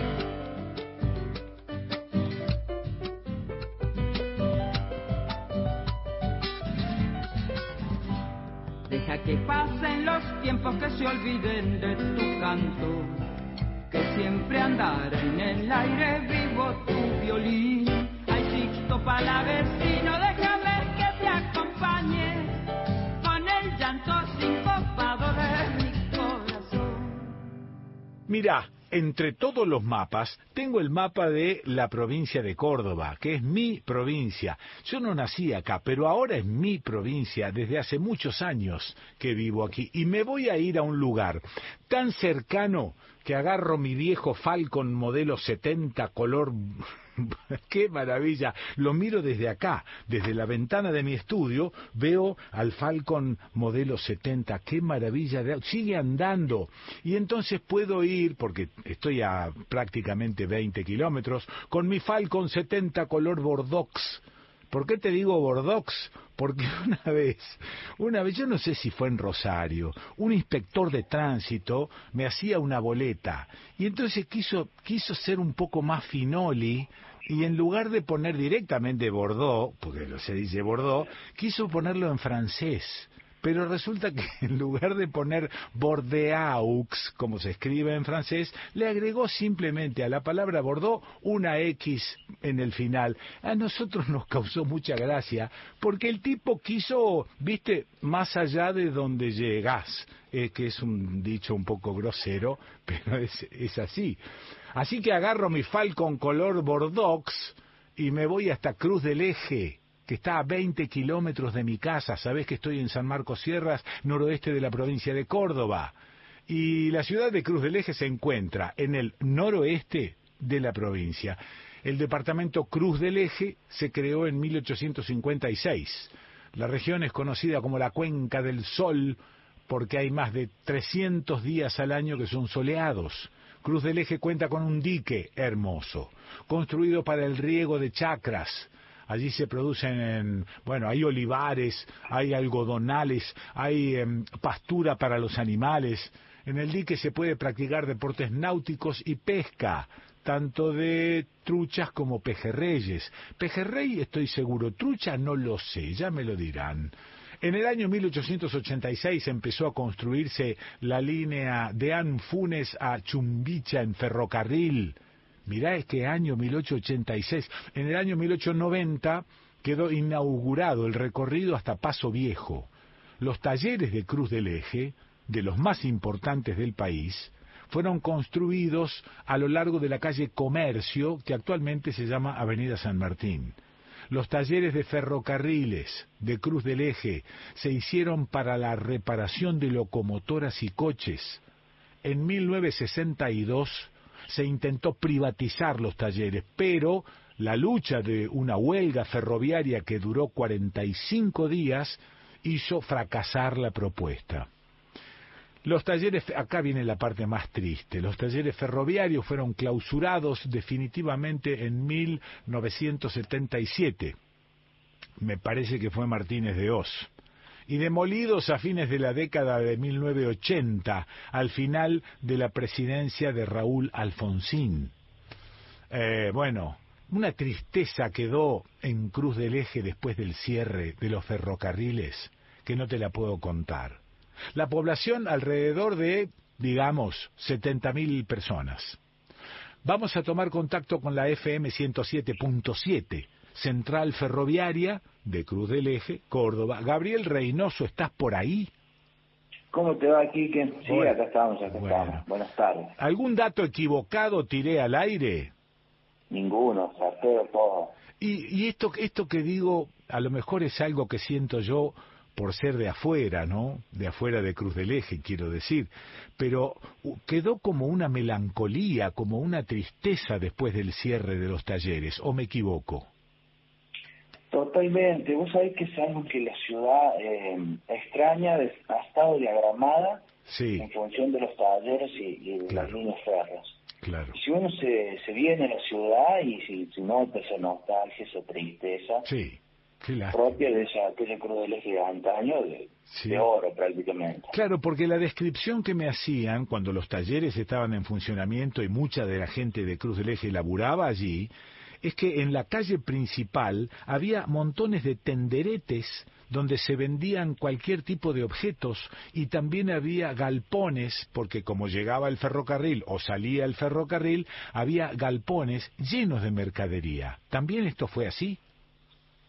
Sí, sí, bueno, yo lo que a mí mis, mis abuelos, mis viejos, sí. este, me saben contar que, bueno, que lo que es la calle, la actual calle San Martín era Ah, una Claro. era una cosa que tenían que ir de la mano, este, bueno, imagínate la cantidad de gente Mm. que había en ese momento, la circulación masiva en las calles, Claro. la cantidad de negocios que había sobre esa calle, Sí. y uno pasa hoy por ahí y se encuentra con el predio del festival, Ajá. y hay algo, un desierto tan Sí. tan bruto, ¿no? Porque recién a partir de la calle de la calle Alvear, Sí. este, de calle España, perdón, con- en la intersección con San Martín hacia Rivadavia recién aparecen los locales comerciales. Claro, claro. Es una cosa que, que se ha desarticulado todo, ¿no? Sí, ¿y qué ha pasado con los talleres? ¿Hay, hay algún trabajo en los talleres o es eh, eso es abandono y una especie de cementerio de, de viejas locomotoras? De los talleres eh, no ha quedado casi nada. Eh, está la estación, Sí, que se mantiene muy, muy de manera precaria. ajá, Este, ajá. eh, algunas, algunas oficinas que han quedado en pie han sido usurpadas. Sí, Este, atrás de la estación eh, hay un pequeño museo ajá, que le corresponde a, a- o está bajo el cuidado de, de las personas que están a cargo de la, de la delegación de la Unión Ferroviaria del Club del Eje. sí, Este, pero sí, sí, es un abandono. No quedado de los edificios, fíjate que si hay algo que quisieron hacer es prácticamente dar una lección a todo Córdoba de, de que, de qué es lo que sucedía si había huelgas, de qué es lo que sucedía si se tomaban los talleres. claro, claro, claro. No quedó nada, no quedó nada. Hoy en día, hoy eh, tenemos el predio de la fiesta del olivo, Sí, sí, sí. ahí en ese lugar, Ajá, ajá. y ha quedado un, un- una tristeza, una desolación, porque lo único que hay es una explanada. Claro. No hay más nada. Encima y casi como premio eh, le instalaron una cárcel grande allí en Cruz del Eje, ¿no? A donde eran, donde iban a ser eh, los talleres nuevos. Ajá. Ahí terminaron eh, colocando una una cárcel modelo entre comillas, ¿no? Sí, sí. Y ni hablar eh, lo que lo que pasó anteriormente. Ustedes saben que Cruz del Eje es un pueblo al cual se le ha mentido muchísimo por parte de la política provincial Ajá. y nacional de turno Ajá. Y, y nuestra idiosincrasia como crodelejeño no la justifico, pero ha cambiado un montón, Sí, ha cambiado muchísimo, sí, sí, desde el cierre de los talleres hasta la actualidad. claro. Vos fíjate que, em, que me- a Cruz del Eje le prometieron eh, la onda Ah, cierto. para Sí, que se instale ahí sí, es en los verdad. talleres. Sí, Y la gente fue, limpió, vino Angeló, no me acuerdo si era Angeló Mestre, vino, hicieron un acto, muchísima gente fue a comer ahí porque ahí iban a inaugurar, pintaron un mural que decía onda ajá. y nunca llegó, Qué nunca barbaridad. llegó. Qué barbaridad. Y estas cosas, viste, Sí. las guarda el pueblo en sus Pero memorias, seguro. junto con, con los cierres, Sí, claro. y ya no hay una... El pueblo es reacio a cualquier propuesta, Sí. ¿viste? Sí, está Y- desconfiando todo el tiempo. Y entonces, Claro. entonces algo, algo tan, lo voy a asociar así de la siguiente manera, ¿no? Sí, Que por ahí es un ejemplo que más, más me sale ahora. Este, ¿viste Santo Tomás cuando resucita a Cristo? ah, Que le dice, que le dice Cristo que mete el dedo en la llaga a ver si era verdad, sí, que era él. sí, sí. Bueno, así somos los crudelejeños, ¿viste? Tráelo primero, yo lo quiero ver, Sí, después te Y ahí- Sí, sí, sí. Bueno, eso es la, la un poco que hoy adquiere nuestra ciudad, Sí. y sí, hemos, hemos vivido de esto, y la verdad que es un pueblo dolido con ese tema, ¿viste? Lo, lo ha ocultado y le duele mucho. Eh, te saco de ese dolor y de ese recuerdo. Contame cómo están los medios de comunicación en Cruz del Eje. ¿Hay más radios? ¿Hay este, estaciones eh, de FM? Sí, nosotros acá en, en Cruz del Eje tenemos muchas radios, ¿viste? Que Cruz del Eje es un- una ciudad que junto con el pueblo Casil, parece mentira, ¿no? Y llegaban las propaladoras de Clarín y otras más. Ajá, sí. Este, como un antecedente de lo que es la radio, ¿no? Bueno, ahí ni hablar de las radios de Arlota en su primer momento y después Mm. la del Negro Sarampión y bueno. Y así estos personajes que han permitido que subsisten algunas radios, por ejemplo la Radio Líder, Sí. que todavía está en funcionamiento, una FM, es una de las más históricas, este, pero sí hemos ampliado muchísimo la propuesta eh, radiofónica en la ciudad, que con esto quiero decir que hay muchas radios. Sí. Y esta, esta este, 107.7, Central Ferroviaria, ¿por qué se llama así? La radio se llama así una, po- porque está dentro de, mm, o compartimos eh, el club Estamos ahí en un rinconcito. Un club se llama Club Atlético Central Norte Argentino. Ahí está, ahora sí. El club lleva el nombre de una de las líneas férreas. Sí, señor. La radio lleva un nombre asociado al ferrocarril. Sí. Y como FM comunitario creo que no podía ser alejada la, a la identidad de, de, de la ciudad de Cruz. Claro, claro. Che, ¿y el dique a cuánto está de la ciudad? ¿Está ahí nomás? ¿Está cerquita? Y el dique está a unos 6, 7 kilómetros está. ¿Y aproximadamente. el Cruz del Ejeño usa el dique? Digo, eh, para, para, no sé, para ir a andar en bote, para pescar, ¿lo usa? El, el cruderejeño va al dique más a pescar Ah, ahí está. que para practicar deporte. Sí, sí. Es, es, y de hecho, de hecho, vos fíjate que había algo que nadie le estaba dando importancia, Sí. Pero mm, es una es una pequeña eh, una pequeña apuesta económica la que tiene Crudeleje en ese dique. Ajá. Muchas de las familias crudelejeñas van a pescar eh, para sacar tarariras, Sí, para sacar pejerrey, sí, para filetear y vender. Claro. O sea, es una es una, es una apuesta económica que, que tiene el pueblo y que ha hecho una eclosión muy grande Ajá. en los últimos 6, 7 años. Ajá, Pero sí, el crudelejeño va a pescar, Claro. va a tomar mate, a Sí, pasear, sí. pero no lo no o no están arbitrados los medios como para que se practique algún tipo de deporte náutico como antes sí se hacía. Ahí está, ¿ves? Entonces digo, a ver, este, de acuerdo a cómo venimos, cómo venís describiendo y lo que yo sé de Cruz del Eje, eh, no es una zona turística, pero tampoco es una zona turística porque nadie, creo, se ha encargado de, viste que hay cuestiones turísticas que se inventan, ¿no? Entonces, esto que estás diciendo del deporte náutico en el dique de Cruz del Eje, quizá no existe porque tampoco nadie se puso a trabajar sobre ello. Sí, yo creo que justamente porque no hay una apuesta ahí. Ah, Y en realidad los deportes náuticos son son muy, o sea, son vistosos. Sí. Y creo que son llamadores de, de un turismo muy específico. Está, muy porque no cualquiera hace un deporte náutico, ¿no? Ujú. Eso también hay, hay que tenerlo en claro. No es lo mismo un deporte náutico por, por, por todo el gasto que, que conlleva el, el equipamiento para practicar el, deporte Sí. náutico Sí. que, qué sé yo, un deporte como el fútbol o un deporte como el vóley o el básquet. Está bien, pero eso que puede hacer una élite, suponete, atrae también a gente que va o a mirar o a subirse a un barquito y dar una vuelta por el dique un rato, nada más que a Totalmente. navegar. Bueno, digo, lo que me parece que falta, y vuelvo un poco a, a esa piña que recibió Cruz del Eje con eh, el cierre de los talleres, esa trompada histórica, como que no pudieron reponerse de esa trompada. Y la verdad que no, Cruz del Eje, vos fíjate que a partir de... Yo hice un trabajo, trabajó un, un documental, un tipo documental, Sí. que se llama Cruz del Eje, eh, la memoria de Cruz del Eje, la historia de los Sierra.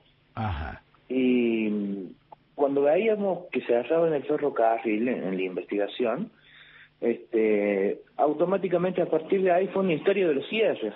Claro. Y después vino la cerámica y Claro. después Sí, sí. las remontadoras y después eh, bueno, lo más reciente fue Quilpo. Sí. Digamos, nunca vino una fábrica o nunca el Estado arbitró los medios para que una fábrica se pueda instalar o esto, mutar en el turismo, eh, canalizar hacia el turismo, apostar al turismo con tantas cosas que tiene la ciudad de Cruz del Eje para, Claro. para hacer turismo. Sí, sí. Y no hemos sido capaces de eso. Y creo que esa es la autocrítica, no haber sido capaces de poder eh, hacer esa, ese, ese turismo que nos, que hoy por hoy nos hace falta y tenemos cosas como para mostrarle al turista. Tenemos muchas cosas. Pero bueno, como te digo, eh, para eso tenemos, por ejemplo, tener bien señalizado el ingreso al dique, tener bien señalizados el ingreso al centro, tener bien señalizado la casa museo del doctor Arturo Ilia, Eso, bien eso. señalizado Sí, el sí. río. Aparte está Es que- ahí, está el diario La Idea. La idea sigue todavía con las viejas máquinas imprimiendo este, con esos tipos móviles que, que es, es parte de la historia. Claro, la idea va a cumplir casi 100 años. Pero seguro, seguro. Y, y todavía sa- saca ejemplares eh, que son mitad y mitad ahora, ¿viste? Sí, sí, sí. Mitad con ese tipo de dactilografía de aquel entonces y la mitad es impresa, Qué maravilla. ya ya eh, con, con la tecnología de hoy. Bueno, cualquiera, Pero- cual- cualquiera que nos está escuchando diría, estuvieron hablando mal de Cruz del Eje todo el tiempo. Y yo creo que esto no es así. Eh, No, la no. sensación que tengo es que sí o sí tenemos que tener una mirada realista sobre los sitios que visitamos en Estudio País. Y uno de esos sitios es Cruz del Eje.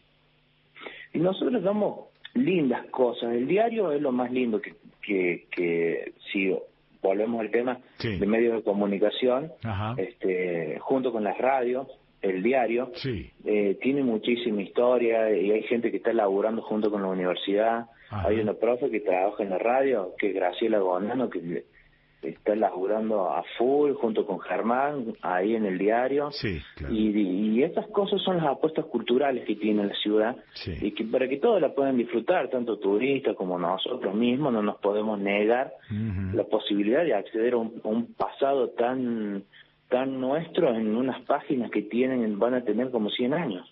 Eh, falta decisión política, es obvio.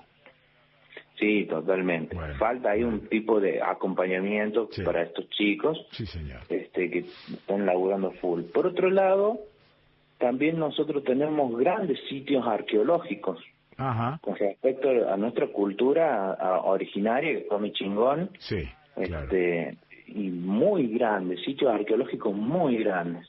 Y tampoco están puestos en valor. Eso es. nosotros tenemos muchas cosas para aportarle al turismo, desde muchas, muchas este, ópticas, por así decirlo. O de, de varios lugares que se puede hacer turismo. Está bien, falta Así ponerse, que- en, falta ponerse en marcha, por eso hablo de una decisión política. Totalmente. Gabriel Reynoso, te agradezco este ratito, esta pintura, este acercamiento de verdad a, a Cruz del Eje, al noroeste de la provincia de Córdoba.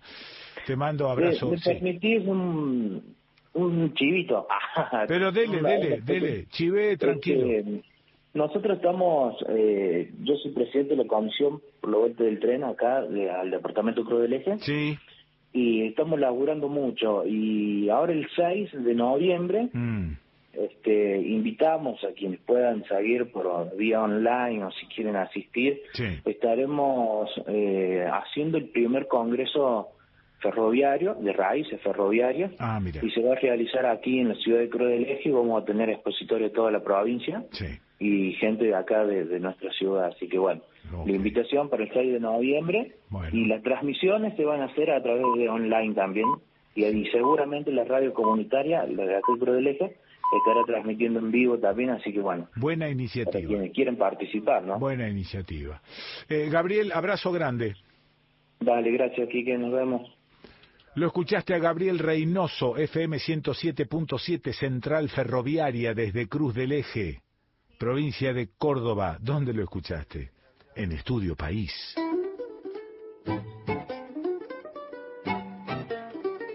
y la radio siempre nos nos une, nos convoca y bueno, por ahí uno conociendo algunos ejemplos especiales dice qué importante la radio, ¿no? Qué importante Sí. el mensaje rural, Sí. qué importante que todo el país sepa, por ejemplo, a través de esta comunicación que aquí estamos Sí. y estos somos.